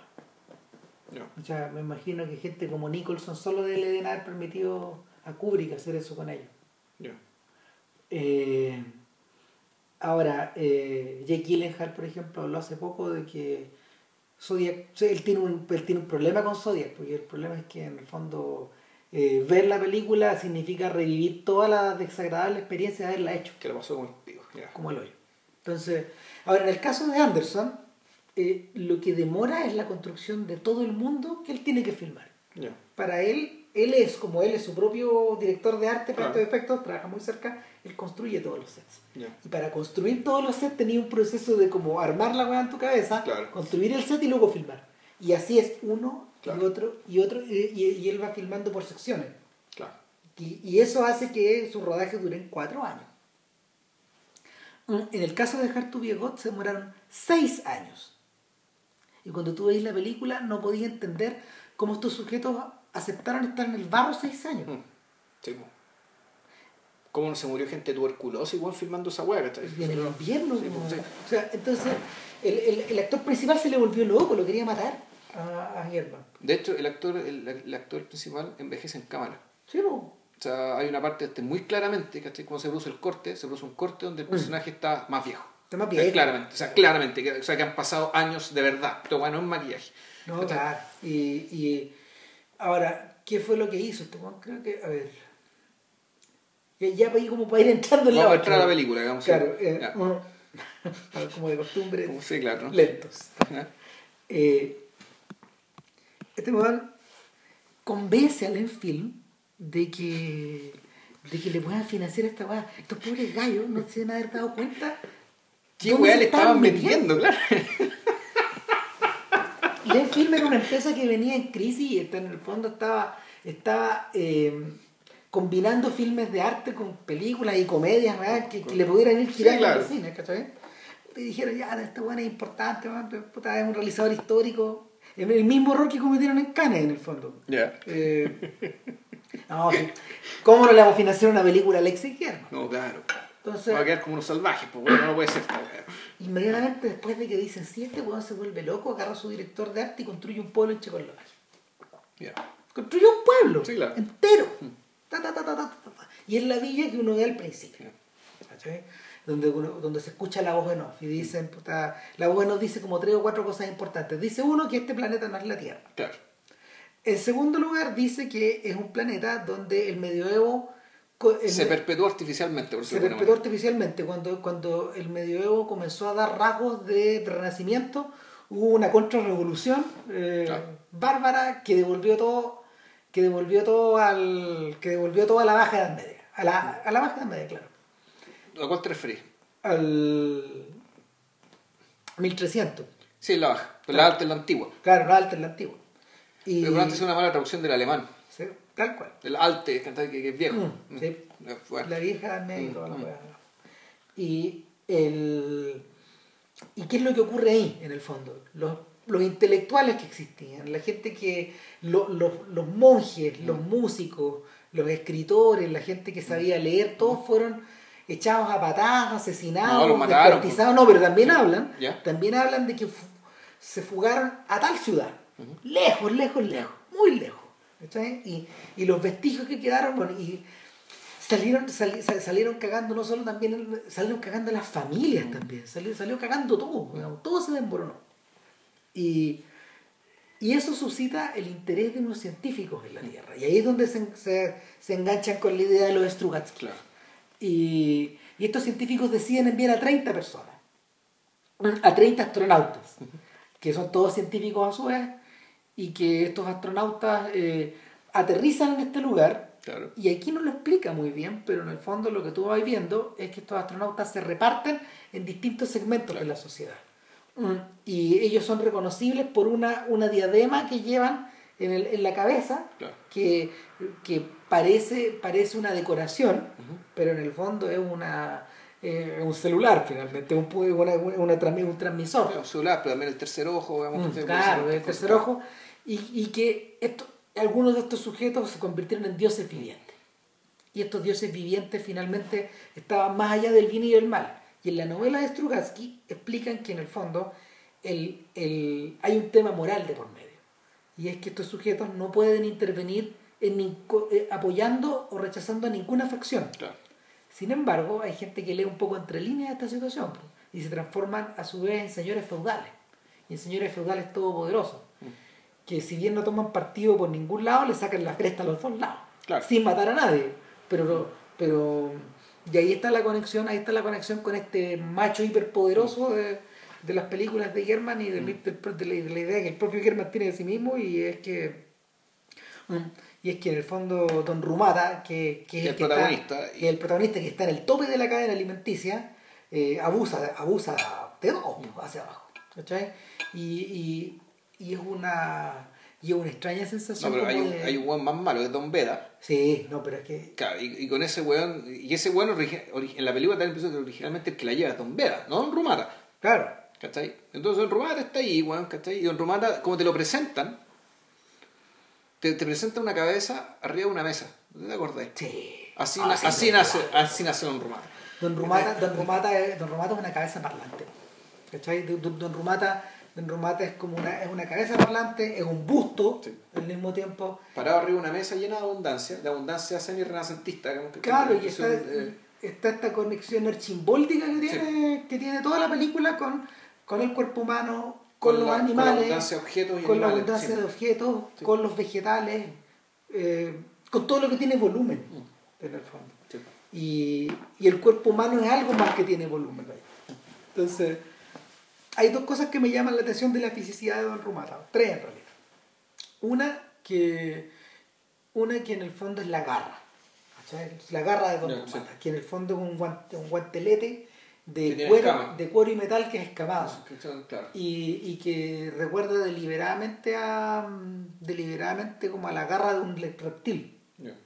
Hay una foto de Sebastián Salgado que aparece de hecho destacada en la película La sal de la tierra, el documental de, de Wim Wenders, que entiendo que se estrena como el otro mes, ponte tú, y que, igual hay que ver. Ya. O sea, sobre todo, sobre todo por Bueno, el- eso en realidad podríamos hacer para el podcast también. O sea, Sí. el podcast, digamos, la conclusión con de que podríamos hacer la, eh, en una sección nueva que se llama Rescatando Películas de Mierda, ¿cachai? Claro. Eh, vamos a hablar de Hasta el fin del mundo, pero no la versión de mierda en cine que vimos no, nosotros, no la película con serie. sentimiento, sino la serie. Sino la serie. Claro, pero bueno, cosa, pero en la- en la pero- pero todavía nos falta el Wenders documentalista. Claro, que Y de también ese no hemos hablado. hay harta pega ahí. Que Hay fondo- buenas, No, otras más menos, y otras... y, y que Wenders obtiene como la, la conclusión era que Wenders obtiene un nuevo, un nuevo lis, una nueva manera como de, de poder acercarse a las películas observando la creación en otro, Sí. de como que desplazándola hacia afuera. Claro. ¿cachai? Como con Pina, con la gente de Buena De Vista. buena vista. Esas son las dos que, que yo he visto. Y en el caso de Salgado, entonces lo que en, la foto de Salgado, eh, él dijo que él retrató esa garra, fue la primera foto que él saca en la isla Galápagos. Ya. se la saca, un, se la saca uno de estos reptiles grandes. Y una de estas iguanas. Y en el fondo él pensó en el guantelete de metal de un soldado medieval. ¿cachai? Y, y claro, hay algo animal en esta garra que se estira sobre los cuellos, que agarra las riendas, que, se limpia el- que se limpia la mierda de los zapatos, ¿cachai? Y que y, y pensé en el objeto no muerto pues, de, de Chiche que y de la cara, en el fondo el, este, este, esta- el will, el- la voluntad de Don Rumata está en esa garra. Es tan así que cuando este weón se Pero, le- eh, ya, pero, claro, pero vamos al punto. es tan así, mira, que cuando este weón se le vuelve loco y, y dice, El actor. claro, me voy, weón". Ya. Ger- Germán tiene una alucinación y dice, cagó todo, weón. Eh, Voy a... No filmo mal la cara de Don Rumata, voy a filmar el cuerpo de Don Rumata. Cara raja. Y, resulta que en la película, una y otra vez, vemos trozos del cuerpo. de Sí. Don Rumata. Vemos la espalda, vemos los hombros, vemos, vemos la garra, vemos los pies. Y, y, y finalmente te queda la sensación de que no, no parece... Él, él, es por eso que la cabeza está separada del cuerpo también, al principio. Ya. Entonces, esta, esta manera porcionada de filmar, que también, es, que también aumenta la extrañeza, también tiene que ver precisamente con esta Sí, con la transmisión de esta sensación. Ahora, pero me pregunto, tú hablas de la voluntad Romata, pero ¿qué mierda quiere Don Romata? ¿Voluntad para qué? ¿Cachai? ¿Qué quiere Romata? tremenda ¿Quién mueve a pregunta. Romata? Bueno, eh, eso, eso ayuda para seguir estas otras dos características que tenía en la cabeza. Una, que Don Rumata eh, siempre está asociado a algo blanco. Ya. ¿Cachai? Y, y, la, y la única fuente de blancura en la película son sus pañuelos, son sus camisas, Sí. son... Hay una- él, él a veces agarra una flor, ponte tú, No, claro, lo que pasa es que entendamos. un mantel. Este es un mundo tan un- sucio que el color blanco es un lujo. Exacto. Sí. Eh, eh, te separa. Sí. Te, te, te pone de... De hecho, te pone al tope en la cadena. Te pone la aristocracia, ¿cachai? Mm, Porque tú no puedes decir esta película es la aristocracia. O sea, et- et- Don Rumata es un aristócrata por hartas razones. Bueno, es un científico de otro mundo, digamos, dentro de la rama disparatada de esta cuestión, pero hay cosas visuales que, que son inescapables. Por ejemplo, Don Rumata es el único personaje atractivo de toda la película. Físicamente atractivo, está elegido el actor por eso. Este- Pero es que no solo por eso, sino que porque además todo el entorno es deforme, o mutilado, o, eh, o hecho mierda por o la guerra, la violencia, el hambre, la malnutrición. No, las hay, enfermedades. hay algo rabelesco en esta weá. Sí, no, claro, es, es- es pantagruélico. Bueno, ¿por qué? Porque básicamente eso era lo que le hacía la Edad Media a la gente que tuvo la desgracia de vivirla, Y de, y, y de continuar vivo. de mantenerse vivo, digamos. O sea, y en un, en un mundo donde más hay muy pocas mujeres, Claro. hay muy pocas mujeres. Mira, la, mira, la, mira la- los cuadros de Holbein, de Lucas Cranach, toda esa gente. El del Bosco, weón. Es que, y creo que, que, que para colmo, que es- esa gente, esa gente filmaba esa fealdad, ¿cachai? Pero igual desde afuera, Eh, como un problema, ¿cachai? O sea, el tema es que antes, cuando ese era el paisaje, y desde ahí vivías, y desde ahí mirabas, Bueno, eh, Donde ya no era problema porque esa fealdad, esa deformidad era la era, naturaleza. ¿tú te acuerdas ¿cachai? de ese cuadro del Bosco a propósito de Don Romata y de la garra de Don Romata? Hay un cuadro del Bosco donde Cristo. Eh, eh, eh, es una de las estaciones del Vía Crucis. ¿Ya? Cristo está todo cagado, bueno, ahí, la Ahí, bueno, después. por- ya. Pero no solo está cagado porque lleva la cruz, sino que está apretado. Y, está, Ya, y hay decenas de caras. Sí. Es un cuadro que no es mucho más grande que un. No O sea, sé. yo no sé si está hablando del mismo cuadro, yo, yo, yo Eh, recuerdo, he eh, visto retablos, digamos, medievales mm. donde efectivamente, puta, es como que estuviera en medio... Claro, porque estos buenos se imaginaban, ¿qué, hace- qué, qué hacían los buenos? Se imaginaban la, la escena bíblica, digamos, ¿cachai? Sin saber. Cómo era, cómo se vestía la Claro, gente, cómo era el paisaje, pero lo- entonces... El punto de contacto eran los, los caras, pues. Pero, pero lo que hoy es que lo que están dibujando ahí es la experiencia de estar en la plaza mayor de alguna ciudad medieval de mierda en día carnaval, Tal cual. ¿cachai? Entonces, O sea, entonces está esta figura, no, no sé, donde Cristo, donde Cristo está como en las últimas y hay rostros que están eh, hacia la derecha y hacia la izquierda, siempre de perfil o en escorzo, eh, y son estos rostros como caricaturizados, sí. la fealdad humana, Claro, la, eh, la eh, claro. Y en medio de todo eso sale un guante de, de- sale un guante de hierro, que en el fondo está listo para filmar, un- pa firmar un combo sobre, sobre la figura central. Y es una y, y en el fondo es un es un guante, pero al mismo tiempo es una masa de, de metal. Y es la masa metálica de Don Rumata. De los Rumata. ¿cachai? El cuadro cuelga en la National Gallery. Y, y, impacta precisamente porque el quiebre, el quiebre gris del, del guante metálico es el que lo rompe todo. Esa es la cruz. ¿Cachai? Y, y ahí hay un... Y, a eso iba, pues. De hecho, que el... la, cuando, cuando, el guante, cuando el guante de Don Rumata le cae a alguien, y cae varias veces, en el fondo, y ejerce la fuerza, eh, y ejerce la fuerza de una forma caótica, contra moros y cristianos, de alguna forma, Sí, pero no. Sí, pero no, pero, pero eso da la sensación. Eh, hay algo de. ¿Cómo se llama? Hay, hay el, lo que, el, el, el mazo te cae fuera de este mundo, en el fondo. ¿Cachai? Y te cae, y te cae con todo. ¿Qué es lo que pasa? Que la, eh, la situación excusa de, de, de- de- que, que German usa para narrar la película es un problema que tiene Don Rumata en las novelas de los Strugatsky y es que se le pierde el doctor. ¿Cachai? Se le pierde la figura del doctor, que también el doctor es uno de estos gallos. Un monstruo científico. claro. Entonces hay que ir a buscar al doctor. Y, y Don Rumata sale de su coto, sale de su ciudad, que ya está para la cagada. fue, está todo para cagar. Claro. Partamos la- está todo para cagar. Pero, pero en algún momento de la película, cuando ya lleva como 40 minutos, explica que Don Rumata se va metiendo en el corazón del mal. Claro. El, el- el coto de Don Beda. Claro. Y, y, y en el fondo hay, lo, que hay una, lo que hay es una lucha de los grises con los negros. Claro. Pero Don, Don está- no es de ninguno de los dos. Claro, y, y los tipos que han visto la película una, y otra vez se le pierde, a ellos se les pierde, a uno de ellos se les pierde quiénes son los grises y ¿Quiénes son son los negros. negros? Parece, parece ser, parece ser que los negros son los, los tipos que, que impulsaron la primera ola eh, contrarrevolucionaria. Ya. ¿Cachai? La el, primer, el primer empuje, el primer empuje, ¿cómo se llama?, de la represión. Pero los grises, para no ser menos, los superaron. No, es que ahí lo que pasa es que ahí, ahí me recuerda la historia de los almorávides y los almohades. Eh. Que ahí qué fue lo que pasó. Hay un poco historia la va a ser corta, pero ¿cuál es la dinámica que está detrás? Puta, el, el- lo que era el Andalus, es decir, la- el reino el, el- reino moro en, en España, que en realidad era un califato, ¿cachai? Sí. con sede en Córdoba. Independiente prácticamente. No, que es un califato, que es un califato, un califato que involucra un liderazgo espiritual y territorial, ¿cachai? A partir de eh, ejercido por una persona que es descendiente del profeta. Ese es un califato y, y ojo con el movimiento ISIS, ¿cachai? Que el movimiento ISIS proclama ser un califato porque supuestamente el líder es un hueón que es de la tribu de los corechitas, ¿cachai? Que se podría alegar que el hueón desciende de Mahoma. Ya. Por lo tanto, un musulmán convencido, digamos, ¿cachai? Tiene el deber de ir al califato. Porque este es el primer califato que se instaura después de no sé cuántos 800 años. ¿Por qué? Porque el califato turco no era califato por la sencilla razón de que los putos turcos no son árabes, por lo tanto no pueden descender de ¿cachai? Eh, eh, en cambio, este- el Estado Islámico alega ser un califato, de verdad. Entonces ya pues el califato. Bueno, el califato de Córdoba, tenía el problema de eh, existir en un lugar demasiado próspero, demasiado bonito, donde el vino era muy bueno.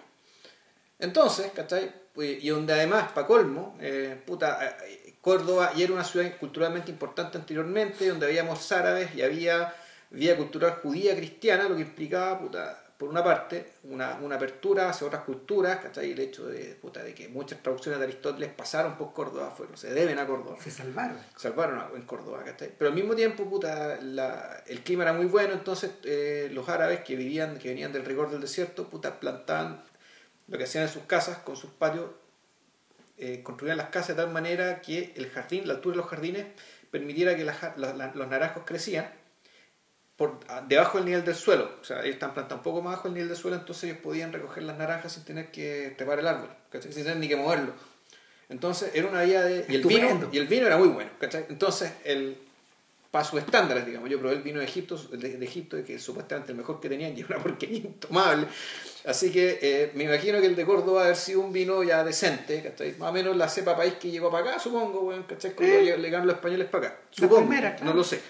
Pero para el estándar de ellos el vino era la raja. Entonces, puta, eh, el- estaban todas las condiciones dadas para que se produjera un relajamiento eh, en, el rigor religioso, digamos, ¿cachai? Importante.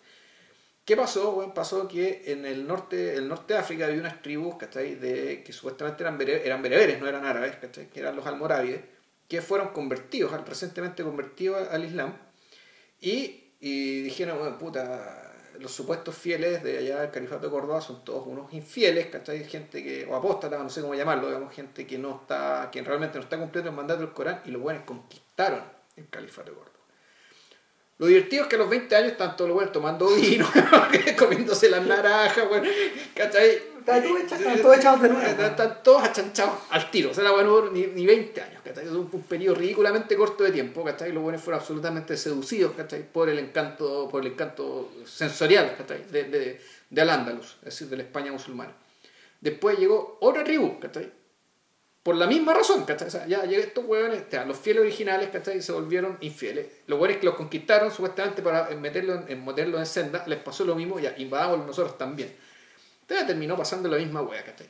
El punto es que te da la impresión de que eh, el- toda esta pelea de los grises con, lo- con los negros, ¿cachai? Se- puede ser que se dé por el hecho de que siempre, en la medida que estáis artificialmente abortando, ¿cachai? Un desarrollo, ¿cachai? Estás algún- condenado a repetir. algún, no, en algún momento ese desarrollo igual te empieza a empujar. Y tenéis que conceder y tenéis que, tenéis que en el fondo, ir, ir trazando. digamos. Entonces el hecho de que aparezcan los negros, después aparezcan los grises, que son más radicales que los negros, se los quieren pitear, es porque, ¿cachai? Puta, e- efectivamente hay algo que te empuja, ¿cachai? Contra tu voluntad, hacia aquello que no deseas, ¿cachai? En el caso puta, de Al-Ándalus era que, bueno, puta, el vino era muy bueno, el clima era muy rico, bueno, ¿cachai? Los ríos, había mucha agua en los ríos, ¿cachai? Entonces era todo más fácil. Bueno, y ahí es donde vuelve a aparecer, eh, donde vuelve a aparecer el, ¿cómo se llama? La frondosidad o, o la, o la prodigalidad natural de Don Romata. Todo lo que rodea a Don Romata eh, se esparce, se esparce como un virus. Se, se esparce con todo el gusto por la leche, el gusto por las frutas, la música. El único que, el único que toca un instrumento que es un, es un saxo extraterrestre para estos gallos, al principio de la, de la historia, y que, y que le da y que le da pie a que el compositor de la película tenga algo de pega, Claro.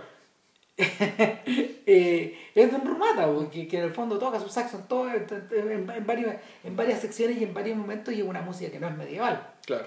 ¿cachai? Pero, pero lo que esta, esta especie como de, de exuberancia que lo rodea es parte de la es- probablemente es parte de esta de esta ola como de, de empujar de, de- empujar eh, ¿cómo se llama?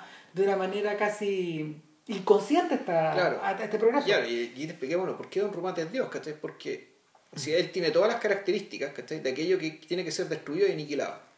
Y ahí está Don Romata, pues, ¿cachai? Nadie lo toca, pues, weón, ¿cachai? No, O sea, yo el primer weón que si estuviera en la parada, digamos, de Te lo quiero po. pedir el progreso, ¿cachai? Al primer weón que me he hecho es a Don Romata, porque además Don Romata, y tú te vas dando cuenta con el tiempo, es un personaje que si bien no puede inmiscuirse ni acá ni por allá, él, en el fondo, su corazón, ¿cachai? Está con el progreso.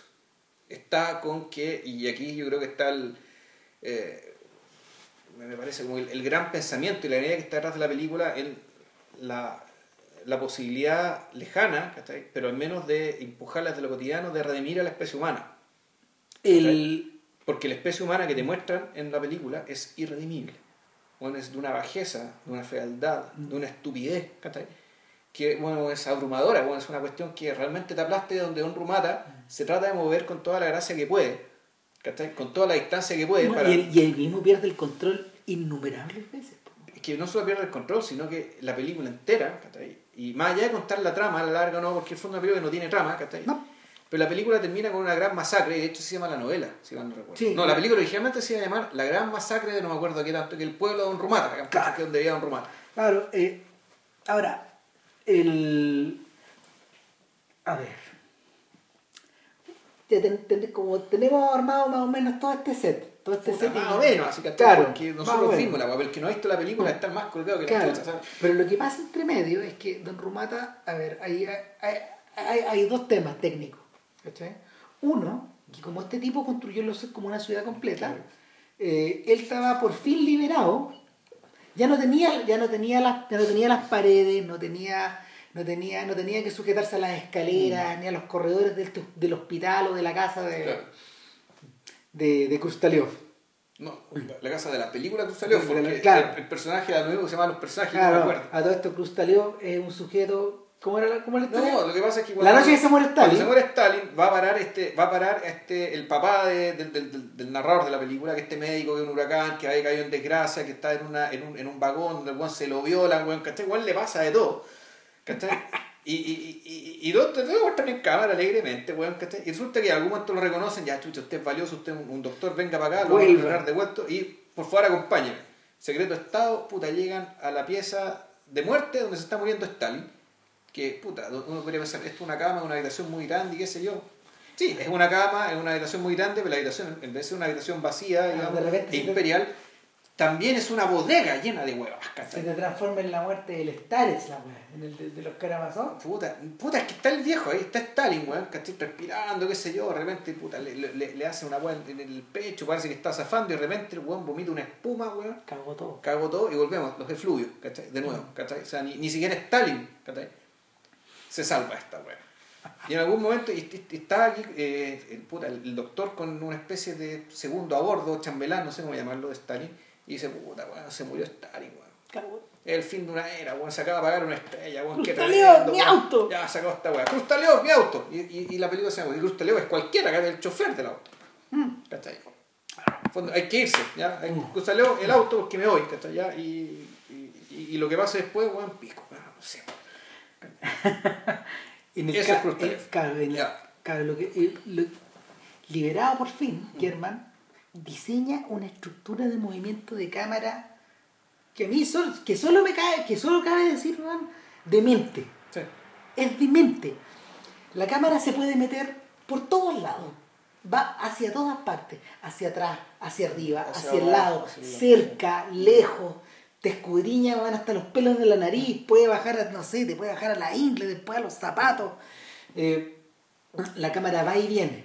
Eh, no sé, por lo, el- el- entre las observaciones más banales que yo he leído sobre la novela es que ellos dicen hay tanta gente que mira la cámara, tanta gente que se cruza delante de la cámara, esto debe ser una sonda extraterrestre.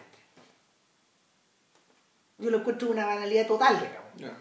Pero, pero hay algo de registro documental en eso.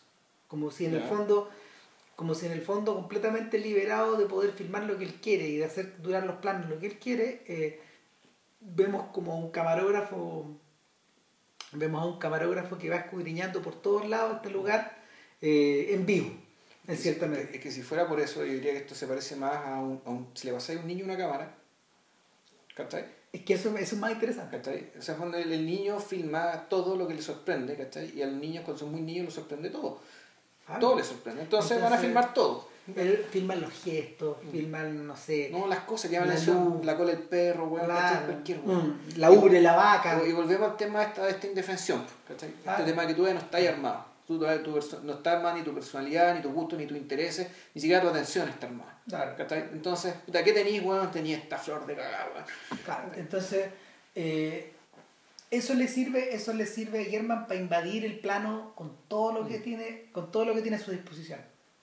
Con objetos, con trozos, con, Es que, an- es que- con- es que ni siquiera invadir el plano. Es que el plano no existe. Así que e- esa es la weá. Bueno, ¿Cachai? Uno podría decir esto, no, en realidad esto es como si todo fuera es un gran cuadro vivo, pero el cuadro vivo en vez de usarlo con cámara fija, ¿cachai? Es como, pues, como ponerse a filmar los detalles weón, de las pinturas de Bueno, Jean-Louis David, ¿cachai? es que Esta weá de 9x6, es que ahí ¿cachai? es donde se nos Ya, cruza con Sokurov otra vez. ya. Porque mientras, mientras estos tipos estaban cagándose de frío en Checoslovaquia año tras año, Sokurov estaba sudando la gota gorda en San Petersburgo, precisamente, en el, en el Hermitage. Tratando de imaginarse cómo armar el arca, el arca rusa sin parar. Claro, pero el arca rusa, en fondo, claro, de- eh, el arca rusa, bueno, bueno, ¿qué es un arca? Bueno, pues el arca no es, pero al mismo tiempo, dada la... Dada, y mira qué bonito esto que se, nos- se me ocurre- los pasillos de esta cuestión en el fondo son los canales de un río. ¿Sí? Entonces, este, este aquí el movimiento, y después no hay movimiento Y no, son- no solo los canales de un río, sino que son los, pros- los prospectos. Que además son los... Exacto. ¿cachai? Son- es decir, son las avenidas creadas por Pedro, por Pedro Claro. y sus sucesores. sí, ¿cachai? Claro, muy interesante. La, la otra vez leí en un libro de urbanismo, ¿cachai? Que- ¿Qué es un prospect? ¿Y por qué existen los prospects? Y, y cómo los prospects en realidad, claro, no fueron inventados en Petersburgo, sino que son propios de lo que se llama la del urbanismo absolutista. Mm. ¿cachai? ¿Qué- ¿En consiste el urbanismo absolutista? Es, es básicamente es crear una ciudad donde está concentrado todo el poder político y que los prospects o perspectivas, ¿cachai? esa es la traducción literal de la palabra, son las que te permiten mirar desde y sobre todo hacia este lugar de poder. Washington. Este lugar que es el centro. O sea, que Washington hay, es hay un centro de poder donde tú desde donde vayas, de donde estés, vas a mirar hacia el soberano, Claro. hacia el Leviatán. Que, Eh. está, que está allá. Y donde el Leviatán también te mira vuelta. La avenida Charles de. Gaulle.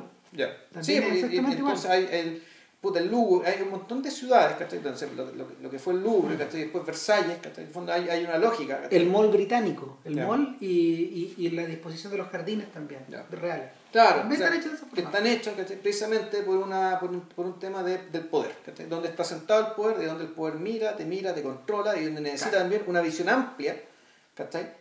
De, eh, del lugar que ahora tiene, que, tiene el deber de dominar. Entonces, si tú A contrastas diferencia de la ciudad entre, entre, toda entreverada chica bueno, de la, del, del, burgo, del burgo medieval. Y, la si tú, y por eso, si tú Ya. contrastáis esta visión, esta visión iluminista y absolutista del Mm. arca rusa, Claro. de- de- del Hermitage, versus estos, estos movimientos quebrados, eh, convolutos, Sí. circulares, reiterativos, desquiciados de German, eh, nada, pues ahí No, tenéis la... Y, y- y- y en el fondo entendís perfecto dónde está concentrado y dónde está desperdigado. Claro, pero, te- hay algo que tú te das cuenta, que de haber podido, yo creo que de haber podido, Don Romata tampoco habría tenido montaje. Ah, la idea, lo, óptimo habría sido que este es el, el movimiento perpetuo. Claro, Y que- al igual que en la carruza. Claro, pero y- no, es imposible. ¿cachai? Era imposible porque, porque eh, Socorro filmó en digital. Claro, además, el tema de los y- 8 minutos. Y claro, y, y, German filmó en cine. Filmó el antiguo. Claro, con las pelotas bien amarradas. Ya. Imagínate, imagínate lo tirados que son. Entonces, yo pienso en el foquista de, de Ajarto Viego. La pega de ese pobre hombre, weón. Porque él va, él va, no es, eh, cuando, cuando trabajas con esas cámaras tenés que tener un tipo que, que, que Que está enfocando, claro. Claro, claro, imagínate. Y el además que la cámara está exigida en lugares, en lugares donde ellos mismos lo caracterizan, pues. Son lugares cerrados, algunos con pinta de mazmorra, otros lugares abiertos. eh, en algún momento de la película hablan que en realidad se había acabado el sol y lo que quedaba, o sea, hasta, ese, hasta el sol había retrocedido a la edad de piedra y lo que quedaba era un tiempo permanentemente nublado donde había dos características, nube y niebla. Cacha. Entonces, están como en la taiga, weón. Como si hubiera encontrado un pueblo encima de la taiga.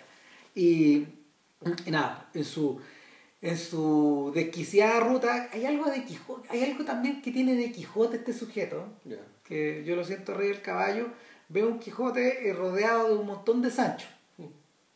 A veces el Sancho... Pero, pero ninguno, ninguno es su parte. No, ninguno es su parte. Pero Eh, Don Romata, eso, eso es re bonito. Don Romata está solo, weón. Solo, solo. Lo único que tiene es una especie de compañera, una especie de mina que parece ser como su igual en términos de inteligencia, que parece ser Claro. ¿cachai? con el que él pareciera estar más o menos cómodo. Porque, por ejemplo, hay dos sujetos que podrían ser los pares, pero que, que están totalmente desperdigados también en su propia locura. Uno de ellos es el doctor. Cuando finalmente llegan a las mazmorras donde está el doctor, no da la sensación de que el doctor esté capturado. Lo que pasa es que el doctor está perdido dentro de este medio laberinto donde, Claro. de- donde que es casi, es, es casi gilianesco el, el- el laberinto, finalmente, donde, tú, donde, donde se atreve a llegar este, este sujeto, donde nadie llega, donde Claro. nadie llega. Y lo O sea, otro, que- que es, es, es, es- el laberinto, el fondo encontró, buscar el Minotauro, digamos. ¿cachai? claro, Y, y lo sacó, lo digamos, sacó. y, y- y el Minotauro lo- agredió, no, no, no, no lo agredió físicamente, sino lo agredió, lo verbalmente. Le, le, le- Pues también encuentra, ahí también encuentra a su amigo, el conde que estaba preso. Exacto, y ese es el otro personaje que, que podría ser su par, pero el conde es un ogro, pues, Sí. un tipo gigantesco, Y muy bien bruto. eh, eh, y, y Aparentemente bien intencionado también, dentro de su no, pero en el fondo el conde, el conde, sus rasgos modernos, sus rasgos modernos eh, son, y, que lo llevan a la condenación, de hecho, eh, son precisamente una suerte de, de- de heroísmo mal entendido, que, que se debe a su estatura de Goliat, Claro. en el fondo. O sea, a la sensación de que, de que su gigantesca humanidad eh, lo va a proteger de- del caos. De hecho, hay un momento, entre, entre- entre- en todas esas idas y esas vueltas, donde Don Rumata tiene una especie de conato de golpe de Estado y lo vienen a buscar. Claro. Claro, y los agrede, le pegan, lo, lo emboscan, queda inconsciente, Claro. después se despierta, lo reconocen, ¿cachai? Eh, mata a los tipos que. o mutilan a los tipos que lo, que lo, que lo, que lo, que lo, que lo capturaron.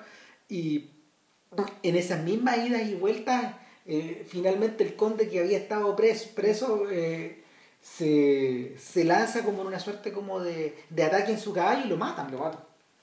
No, parece que él. No, no es que se nada, que lo que hace es que él tiene que arrancarse, pero en vez de arrancarse por debajo, Se arranca por se arriba. arranca, por, se arranca la vista de todo el mundo, weón, ¿cachai? Claro. Y lo surfen a flechazo y ahí cooperó. Claro. Pero llega un momento en que Don Romata, me acuerdo que fuera de cámara dicen, bueno, después de ver algo que realmente era muy infuriante, que era el tratamiento que les daban a las prostitutas, Sí. ¿cachai? Donde demostraban que las torturaban, que las penetraban con unos troncos, weón, de, de este porte, ¿cachai? Que están ensangrentados. Donde te decían claramente con este aparato mataron a una prostituta chantándole un tronco, weón, ¿cachai? Con el que voy a hacer un árbol de Pascua gigante, Claro, bueno. hay, un te- hay un tema que. Ya. me- Volvemos a lo de Fluvio, weón. No, y a los castigos. Sí. Claro. sí. Que no, me, me acordé. No, claro, lo que hacían, lo- ahí lo- la gente colgada los intelectuales colgados que estaban ahí, weón, ¿cachai? Para exhibición pública, No, weón. y estos tipos lanzados a los pozos sépticos. Puta, sí, po. Le pillaron un libro, chao, al pozo. al pozo séptico, vivo. Vivo, vivo, vivo. Y de ahí no salís nomás, pues. Claro. Y a los otros tipos que los cubren de. de, de- De- como de brea, de derecha. eh, es brea, pero también le echan agua. Para que en el fondo. Para que el frío los congele. Exacto, y como que. Y son como frutas colgadas, finalmente. Son como- stretch fruits. Claro, claro. Entonces. Está- entonces llega un momento en que este weón, claro, ve esto y dice, y dice, y en un momento de esto, Don Romata se enojó y mató a Don Veda. Claro. Y se lo pidió, pero eso no te lo muestran. No. Te lo muestran fuera de cámara y ahí, claro, ahí eh, es un cambio y ahí la historia pasa a otra cosa. ¿Cachai? De ahí se separa el libro, porque lo que pasa en el libro, finalmente, es que... ¿Cuánto leíste el libro tú? Ah, no, pues es que la descripción de internet era gigantesca, pues. Entonces, lo que pasa es que hay un- llega un momento en que el caos los invade tanto a todos, todos sufren tanto este problema, y corren el riesgo de morirse y que convertirse en víctimas, varios de ellos, no, pues, aparte de los que se vuelven locos, digamos, que baja, baja la nave espacial y se los lleva a todos. Ya. Salvo Uno se queda. Don Rumado. Y Don Romata se queda, ya. no se quiere ir. Y, y- y algo de eso se sugiere en el libro también. Cuando se juntan todos, en una especie como de... Ya, Un conciliábulo, digamos. Sí, claro, pero tú, tú sentís que en el fondo son los apóstoles de Don Rumata los que están al lado. Ya. ¿Cachai? Y, y hay como toda una... Hay como unas discusiones medias agrias, hay un tipo que en el fondo llega... Hay un tipo que llega muy herido y casi medio muerto. Y como que lo salvan. Pero... Pero este otro está, este otro ya está en otra, está transmitiendo como en otra, en otra dimensión. Y eso, y, y- y lo que ocurre, y en realidad, no sé si es un poco lo mismo que lo contemos. Contemos toda la weá, si Claro, algo, nomás, no sé sí. si- qué spoiler, weón. si digo, Lo- oh, sí, la sorpresa, la Claro. weá, loco. No, lo que ocurre es finalmente lo que iba a pasar nomás. Pues se aprovecharon que Don Rumata estaba lejos y arrasaron su, arrasaron su, Pero él su estaba, guarida. él estaba ahí. No está tan claro. El tema, es que, el, el tema es que él sobrevive y en algún momento me da la impresión de que él sale de su guarida, ¿cachai? Y afuera están todos muertos. Es que lo, lo que pasa, lo que pasa es que todo se genera cuando, cuando matan a esta Rusia. Cuando Mm. le matan a la mujer en el Claro. fondo. Y que, que no es la mujer. O sea, finalmente ella se echa un poco encima de él, como que él la manosea un poco, pero como que está todo. Pero igual ella también, al igual que la ropa blanca, ella también es un lujo, ¿cachai? Claro. Porque es una mujer bonita. Es la única mujer bonita que se ve en la película. Exacto.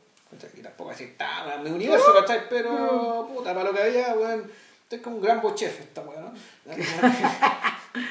Digamos, según corre el mito, digamos, yo sé que eso no es así, ¿cachai? Yo estuve en bochef y el mito es, más o menos cierto, no tanto, pero bueno. El asunto es chiste. que, claro, y está muerta. Le llega, un- le llega Le llega un flechazo. Ni, ni siquiera un flechazo. No, es como una, una Es lanza. una bala, no, es un, un bolt de ballesta, no sé cómo se llama la, la, la flecha de ballesta. Que Claro. le, le parte el cráneo, digamos que está ahí con una. Sí. y le sale por la cara, weón. Claro, horroroso. Sí. Y, y Don Rumata pierde la cabeza.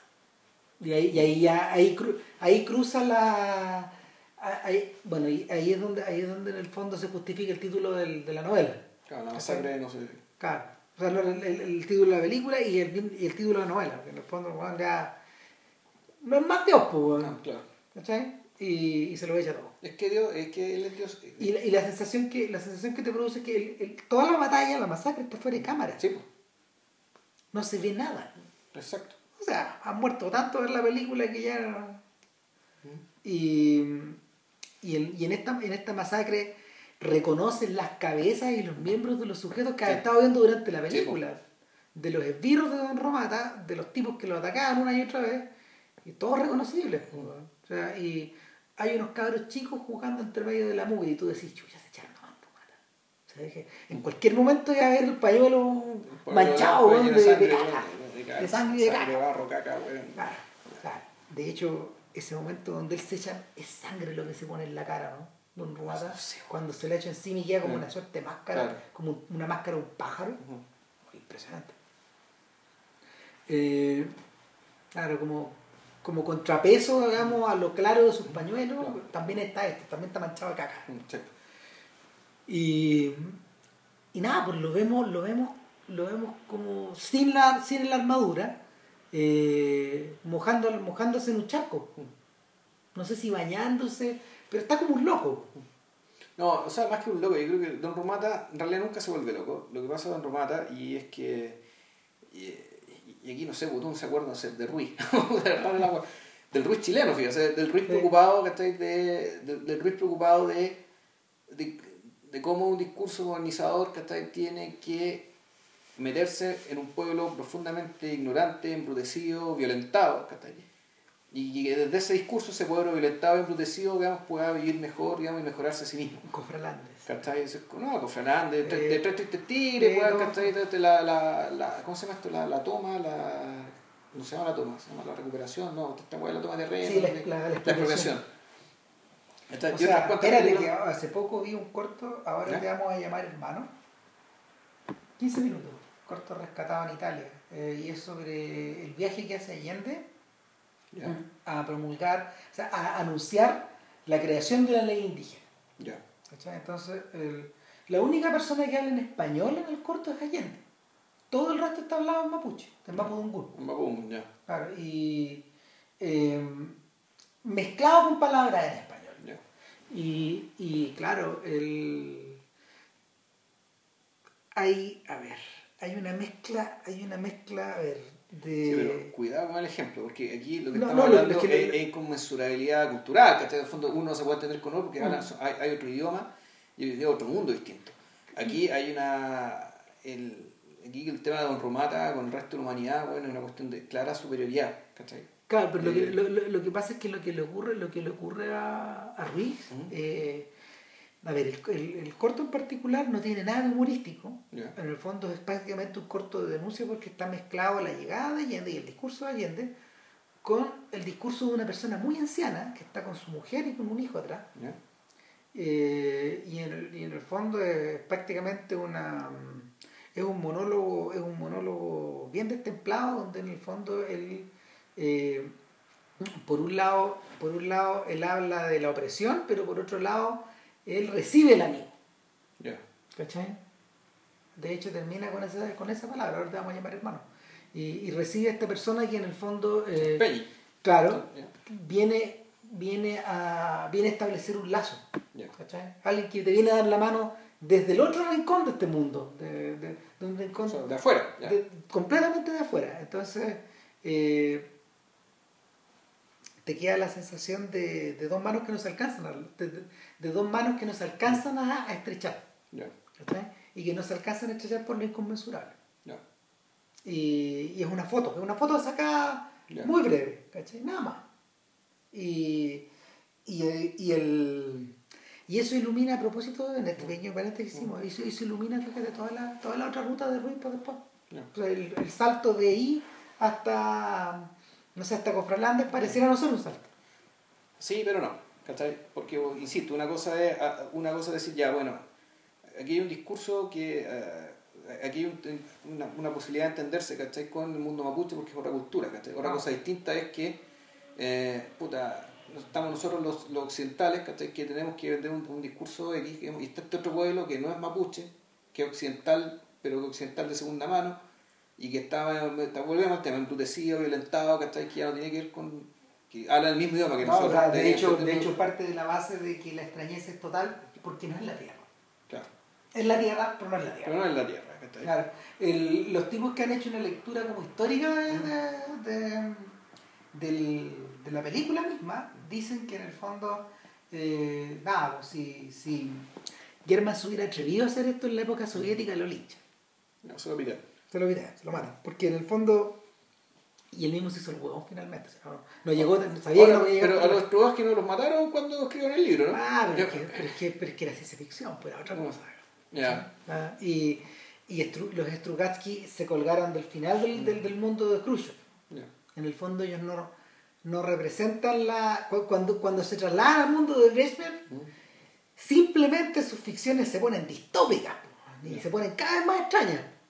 Entonces, eh, en el caso, en el caso de, de ellos, de ellos tenían la excusa de la literatura en ese sentido. Mm. Además que también eran unas figuras internacionales. Ya. pero pero eh, el corazón de la crítica el corazón de la crítica política en ese momento que, que, que Germán pretendía hacer tenía que ver con tenía que ver con la herencia de la brutalidad post-stalinista Ya.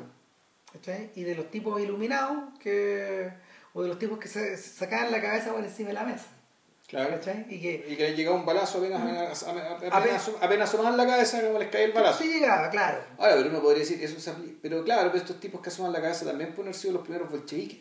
O pueden haber sido los primeros cristianos. Y ahí tú decís, claro. Tal cual. claro sí, el- Entonces, es el mm. interés de la wea, ¿cachai? Entonces, claro, y ahí es donde, ahí es donde la cosa se pone realmente interesante, porque podéis, podéis, podéis montar esta estructura una y otra vez hacia atrás. Claro. ¿Cachai? O los primeros, los primeros, los primeros jacobinos, ¿cachai? No, o, los, o los- o los girondinos, ¿cachai? Que son personajes muy interesantes, ¿cachai? ¿Cachai? Y, y, y se te repite una y otra vez el, el- el mismo paradigma. En- Entonces, eh, en el momento en que Don Rumata revierte hacia la violencia y contesta la violencia eh, con una tromba innombrable, yo Ah. creo, de, de, de desquicio y de, de, de- de hecho, yo creo que no, de, de hecho el, el- el- la elipsis existe porque finalmente eh, presenciar la guerra como la consigue Don Rumata, como la puede, como la puede hacer Don Rumata es infilmable.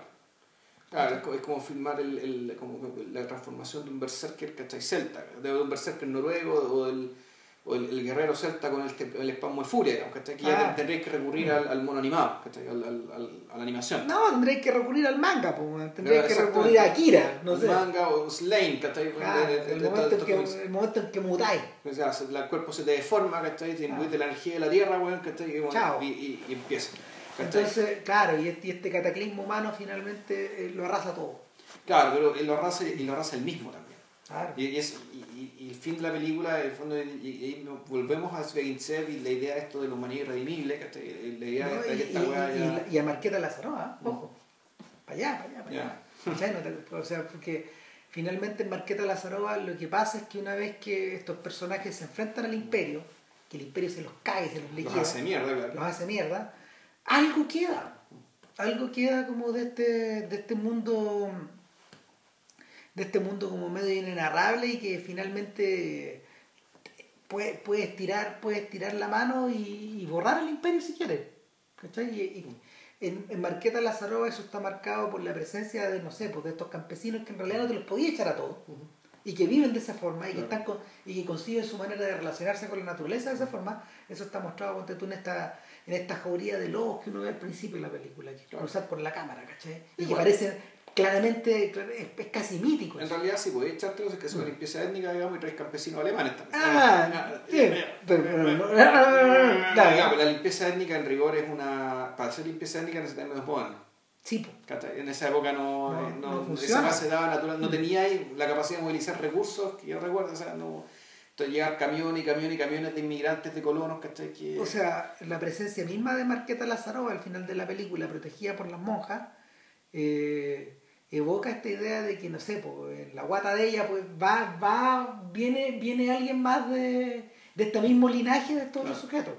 donde, claro, donde más había un personaje que era pagano, derechamente. Sí, po. Ella no era pagana, pero parte de este, de este núcleo familiar había, claro, está, Sí. está ese fantasma, está este bicho. Ahí, ahí, no, había cosas antropomórficas y No, todo, sí, por eso los es- animales es y todo. como el, claro, o, o el final de Beowulf. Que supuestamente, claro, mataste al dragón, digamos, ¿cachai? Mataste al gran dragón, pero puta, igual se asoma la madre, ¿cachai? Claro. Cuando el, que el personaje de Bernard Gleeson mirando el mar, ya se acabó esta weá, no, no se acabó. Se acabó. No, esta weá se asoma, no, ya, ya, parece. Y Pero, pero no, eh, yo creo que no. Yo creo que el- eh, esta película en particular va para el otro lado. O sea, va, va para el tema de que. eh, porque tú decís que eso, eso para qué, ese recurso para qué. Es básicamente para decirte que el mundo, pese a la gran violencia, sigue siendo un lugar interesante. En el fondo nunca, nunca la pérdida es definitiva. ¿Qué quiere decir eso? claro, aquí hay dos fuerzas, supuestamente son, en realidad son más, pero aquí hay dos. Una ganó, pero la fuerza que perdió no perdió del todo, sino que todavía existe y puede volver a aparecer. Por lo tanto, eh, el mundo sigue siendo un lugar rico, puedo decirlo, rico en riqueza, no, no rico que rico galla, no, no rico en rico en posibilidades, claro. Eh, y, y, donde puta, su riqueza está siempre y cuando la sepa buscar. En cambio, cuando lo que, lo que le pasa a Don Rumata es, al revés. A Don Rumata, digamos, que con toda esta cagada que queda, digamos, él se muere por dentro. Y él además se da cuenta de que, no sé si él se da cuenta ahí, nosotros nos damos cuenta de que en realidad todo su actuar era un actuar que estaba movido por cierto, no sé si interés, compasión, que está con empatía al menos, que con estos... Eh, con, con, con, estos despojos humanos con los que con Claro, el, la, si tú, si tú lo planteas, por ejemplo, eh, en, términos, en los términos de la conquista, eh, de, la, de, la, conquista, ¿cómo se llama? Imperial del siglo XVI, del XV y el XVI, eh, el conquistador versus los indígenas. Tal cual, esta, esta ansia de repente media patronizante, este ponerte un poco de lejos, ¿cachai? es imposible para nosotros poder poder ponernos en los zapatos de estos sujetos, porque ya nosotros nos vemos a los indígenas así, a la cultura indígena de esa manera. Pero para estos gallos era, era ese equivalente. A ver, puta, sí, pero es que es raro, Porque eh, yo creo que ellos veían a los indígenas como animales. Tal cual. Pero eran como animales raros, ¿cachai? la, morfología era la misma. Cuando se meten los curas, los ven como niños. Mm. Y, y, y, no sé, y toda la literatura de esa época tiene que ver con esto de civilizar a estos niños. Claro. Y cristianizarlo. Claro, pero, pero, al mismo tiempo, bueno, ahí se produjo limpieza étnica, pero no gracias a la tecnología, sino gracias a la enfermedad. Claro. Ese fue el medio moderno, digamos, mm. que, es la marca de la modernidad. Que, hizo posible, digamos, la, la limpieza étnica, pero tampoco fue tan total, si mal que mal, que el indígena igual que ahí está. Ahí quedaron y ahí están. Y, y los muchos sobrevivieron, eh, los que sobrevivieron viviendo por su cuenta o mezclándose. Mm. Por lo tanto, esa gente también sobrevivió a través del mestizaje. ahora, lo, que le ocurre a Don, Rumata, a Don Rumata en la película es que finalmente o él se integra o él crea una suerte de banda transhumante. Sí, pero es una banda transhumante en la cual él ya no tiene ningún interés. él es uno más. o sea, sigue siendo distinto a los demás, pero hay algo de él que ya murió por dentro. Él ya no va ni arriba del caballo. Claro, y... No tiene ni... ni su ya no, ya no tiene un yelmo, tiene un mm, gorrito y, y, está viejo y, ya no tiene su diadema y, y, la garra tampoco está en su mano. Claro, está en el suelo, lo recoge alguien. Claro. Un niño juega con eso.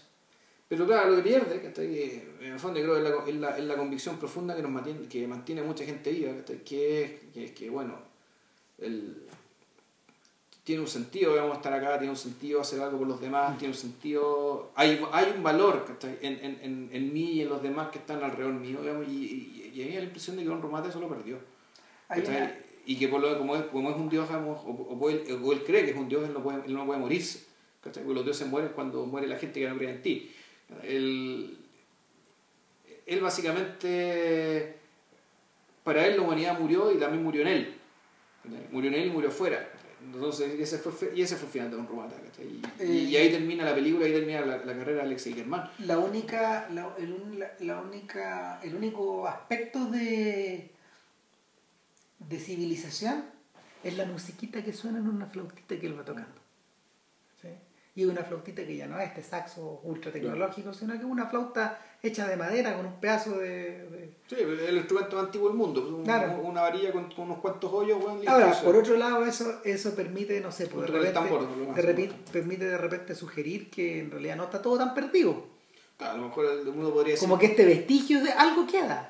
O más bien, o esto es una cuestión, un repliegue táctico, es decir, aquí aquí la labor no es que hacerla de los grandes castillos, sino que un poco como, el, este, este, como este, este, cuentito, realmente lo, siempre lo, cito, no sé si lo cite siempre, pero siempre, siempre estoy pensando en él, que es el padre Sergio, de Tolstoy, ¿cachai? De un cura que era, no, era un gran aristócrata que en algún momento se dedicó, se fue de eremita. A lo Tolstoy. Eh, claro, y que se convirtió en una especie de, eh, de rockstar, ¿cachai? Porque la gente iba A lo a, pedirle milagros. A lo. Tolstoy. Claro, y, y donde la gente además iba, iba a esperar que le diera respuestas, ¿cachai? No habrá estado prefigurando. Y, y se dio cuenta que se convirtió en una, figura, una vanidad tremenda, ¿cachai? Y que, desde ese lugar de poder, aunque fuera un poder desde un eremita, ¿cachai? En realidad no estaba haciendo ningún bien. Y peor, se estaba haciendo mal a sí mismo, ¿cachai? Porque el fondo estaba cediendo a la vanidad, ¿cachai? La vanidad de ser deseado, de ser buscado, de ser requerido, ¿cachai? Y él, el fondo, y eso además te obligaba, por lo tanto, a responder a esa demanda, ¿cachai? Con escenificación. Bueno, que es lo que le pasa a Tolstoy cuando huye a la última estación, pues. Se arranca. Y el padre Sergio termina convirtiéndose, convirtiéndose en un padre ambulante que, anda piola, ¿cachai? Ujú. Ayudando al que pueda, de la manera que puede, ¿cachai? Y, y uno podría decir, claro, Estáis contando Nazarín. puta, además, Sí. Pero claro, pero Buñuel es más maricón porque es parte de la base que es arrancada de, de- del- del padre, que también lo hablamos acá en este mismo sofá. Eh, también está muy por la vanidad. Sí. Probablemente cuando hablamos de Nazarín recordé este cuento. El, el punto es que la, en una de esas, ¿cachai? Don Rumata, claro, dice en vez de tocar un saxo, toca una flauta. En vez de tener un castillo, ¿cachai? Voy a tener un, un grupo de gente. Una carreta. Y trataré de hacer el bien en la medida de lo que pueda, ¿cachai? De, de darle sentido a mi, a mi vida y a la de mi entorno, ¿cachai?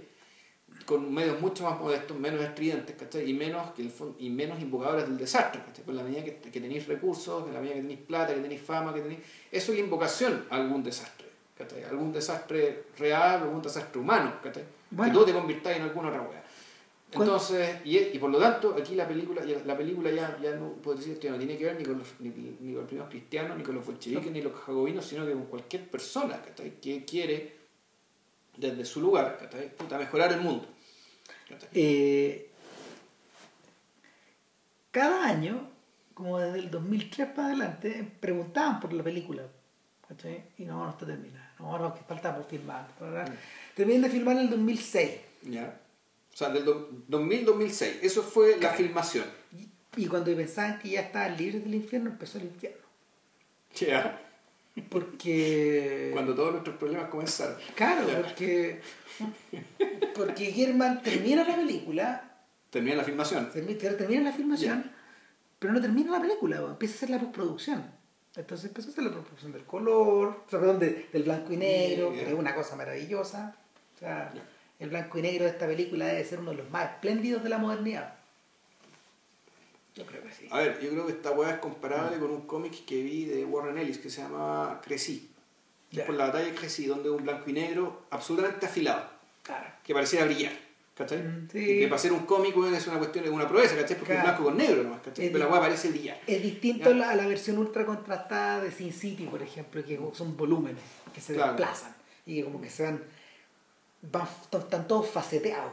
Claro, son volúmenes como que, que. Eso es es- sombra y luz, ¿cachai? Claro, punto, eso es claro. Will Eisner, es el Eh. Spirit, eh, son esas. Pero Claro. claro, no. eh, entonces empieza la producción y empieza la tortura del audio. Y como tú dijiste que el audio es tan importante en German, seis años. Seis años de puro audio. Sí, Con che tu madre. estaban todos vueltos locos. En el fondo, en algún momento, el Len Film renunció a audio por perdida la plata. Ya, Lo dieron por perdida. ya. Eh, se nos muere pues. Es que, es que en el fondo lo que pasó fue que la, la suposición, ya al final de, de- de los cercanos, era que el viejo no quería terminar la película porque sabía que sabía que si la terminaba se iba a morir. Ya. ¿Cachai? Y, y, y- ahí, hay algo, que- ahí- ahí hay algo que está conectado con lo que tú dijiste al final, ¿cachai? Que en el fondo hay una sensación de que como que al filmar la película él estaba dándole vida a algo, pero también estaba matando algo Ya. una manera como de entender, no sé, no sé si él el mundo, pero al mismo tiempo una forma de una, una forma soviética de comprender las cosas también. Así que se está muy, se estaba yendo con él. No por, no por nada, en esa época, o sea, para hacer la comparación con Sokurov una vez más, Sokurov está en otra cosa. Sokurov está haciendo su tetralogía. Está en Fausto, está en El Sol, está en Claro, otras la biografía de dictadores. está en otras cosas, ¿cachai? Está en Moloch, ¿cachai? Moloch. que también son películas incomprensibles. O sea, yo vi Moloch y Moloch, bueno, es una weá, eh, Entonces, Igual, Mm. vamos a un día meternos también con, esa, Sí. con esas películas. y claro, y, de ahora, y ahora no sé, pues, eh, o sea, hace un par de semanas atrás ta- salían críticas de francofonía. Y, Ya. claro, y francofonía también es, no sé, es otra cosa, ¿cachai? Es la mundialización de las preocupaciones. Entonces, eh, algo se muere con German también. Y claro, cuando German se enferma, finalmente, como a los setenta y tantos años, creo, eh, lo que quedaba por hacer eran unas cuantas alteraciones al, al audio nomás, y que fueron dirigidas como por su hijo, Por su hijo famoso. claro, ¿no? y por la mamá. Y ellos hicieron las gestiones para finalmente estrenar la película, que el viejo, yo creo que, yo creo que el temor a terminarla debe haber sido una cosa tremenda pues, para él. O, o el temor a extinguirse bueno, sin estrenarla, pero incluso yo creo que al final negoció esa idea dentro de su cabeza, sabiendo que esta weá finalmente este, este- esta, Pero- podéis leerlo como un testamento, pero al mismo tiempo podéis leerlo como un escupitajo en la cara del sistema.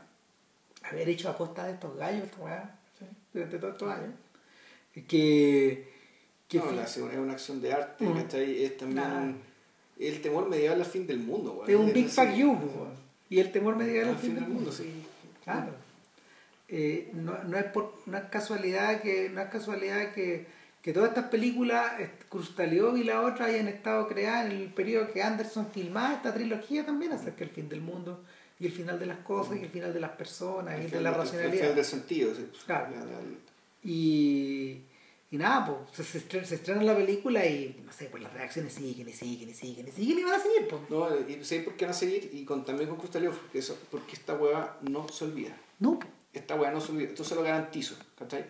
Aunque la vean y no entiendan una mierda, ¿cachai? Claro, aunque como se nos la pasó a nosotros, como nos pasó a nosotros, que yo vi la película, entendí más o menos, entendí muy poco y me dio lo mismo, y sin embargo, igual dije, ya, voy a ver de qué se trata esta hueá. ¿Cachai? Para al menos aproximarme un poco. Pero la convicción profunda a la que llegáis es que esta hueá no se te olvida. No, pues. no se va a olvidar las imágenes, eh, las imágenes, ¿cachai? la imaginería, los objetos y la, sensación misma. ¿cachai? Eh, puta, no, esto, esto se queda, es, puta, un, no sé si es que es un virus, ¿cachai? puta, pero volvemos, ¿es por qué? Por la misma característica de casi como se te olvidan los recuerdos de infancia, ¿cachai? Así como se te olvidan aquellos momentos en que tú realmente estabas desnudo, ¿cachai? y estabas, eres precario ante todos los estímulos que tenías al frente. Era vacío. Esta, claro. esta película no es que fue vacío, en el fondo que tampoco, bueno, tampoco uno, uno- uno- uno no viene vacío, ¿cachai? Mm. Pero viene indefenso. Viene indefenso y efectivamente te das cuenta que la racionalidad y el discurso y las palabras bueno, son todas armas de defensa.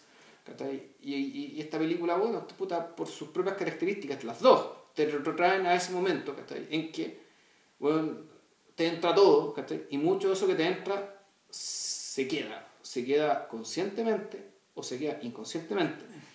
Así de poderosa es la experiencia de estas weas, que no entendéis un carajo, ¿cachai? Y, y por eso es que, pues, efectivamente, las reacciones van a seguir, y van a seguir, y van a seguir, y van a seguir, y van a seguir, y, y este caballero, bueno, ya no va a hacer más películas, ¿cachai?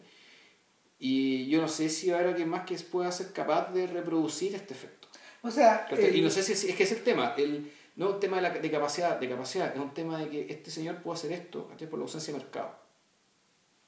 o sea, porque Porque no existe lo- un mercado que te discipline. es lo que los gringos llaman un vacuum. Sí, hay, una suerte de vacuidad que se produce que permite que exista algo, alguien así. Claro, pero, es, pero volvemos, es por la falta de mercado, es decir, porque el mercado te disciplina y el mercado presupone que necesitamos que esta película se financie, por lo tanto tiene que gustarle a las personas, de modo que ta, ta, ta, ta. ¿Qué tal si pensamos que no es Y, y la medida que un buen dice es que se lo da la concha de su madre, firmar lo que, que se me canten las pelotas y dado que ya, ya está festo, güey. En el fondo eso fue como se lo estafó, se lo cagó, güey. Antes, antes, eh, antes el sistema soviético, digamos, ¿cachai? se dejaba estafar alegremente para, para, puta, para- y, y permitió que Tarkovsky hiciera André Rubio. y- y no, y, no solo él, sino que un montón de otra gente. O sea, sí. para Janov existe por esa razón Exacto. también. Son, son, son, son loops del sistema que permiten que estos bichos crecieran. Pero ninguno de estos logra lo que este weón, ¿cachai? Y, No. para lograr lo que logró este weón, puta, se necesita eh, es, es- es un trabajo de joyería. Al respecto No, de cómo montar los objetos y cómo filmarlos. Es una, no, pero, pero al, al mismo tiempo es una... Se necesita represión también. ¿Cachai? Se necesita la sensación de haber estado reprimido y de haber estrenado dos películas. ¿Cachai? También, también es el hijo de esa sensación. Ya. Yo Es siento como, que... es como un poco el argumento de, de- volvemos a lo que lo mencionamos creo en otro podcast, este argumento de Carol Reed y, y- y- de la película de Carol Reed, el tercer hombre, y los suizos y el, el renacimiento, y los Mm. Ah. suizos y el chocolate y, el, cucú, weón. Claro, sí, sí, en el fondo eh, la razón de por qué existe, de, de la razón de por qué existe algo, por ejemplo, como Stalker o como el sacrificio es precisamente por, por, por esa Sí. frustración también, Sí. por la frustración de lo que no está, de lo que no fue. O sea, es distinto, por ejemplo, a filmar una película como El Espejo. El Espejo proviene de otras sensaciones, eh, de- muy privadas, pero, pero Stoker era en cierta medida, y es por eso que la- también la gente vuelve y vuelve y vuelve. Más que con el espejo, que el espejo es media secreta para estos efectos. Sí. Eh, a Stoker tú volvís porque hay algo público ahí, Mm. que está expuesto, está desnudo. Y, y en el caso de German, él, él concebía esa manera de, de ¿cómo se llama? De, de, de- de- de- de dinamitarlo todo como también como una expresión. ¿cachai? Así ese sentido. Estamos... Sí. Nos, nos salió... lo- no- no- Ahora sí, el podcast va a ser más corto que las películas. Sí, claro que sí. Bueno, salió, no, no, bueno, nos salió, tratamos, tra- tratamos de que fuera como a los German también. Porque Sí. puta, puta ya.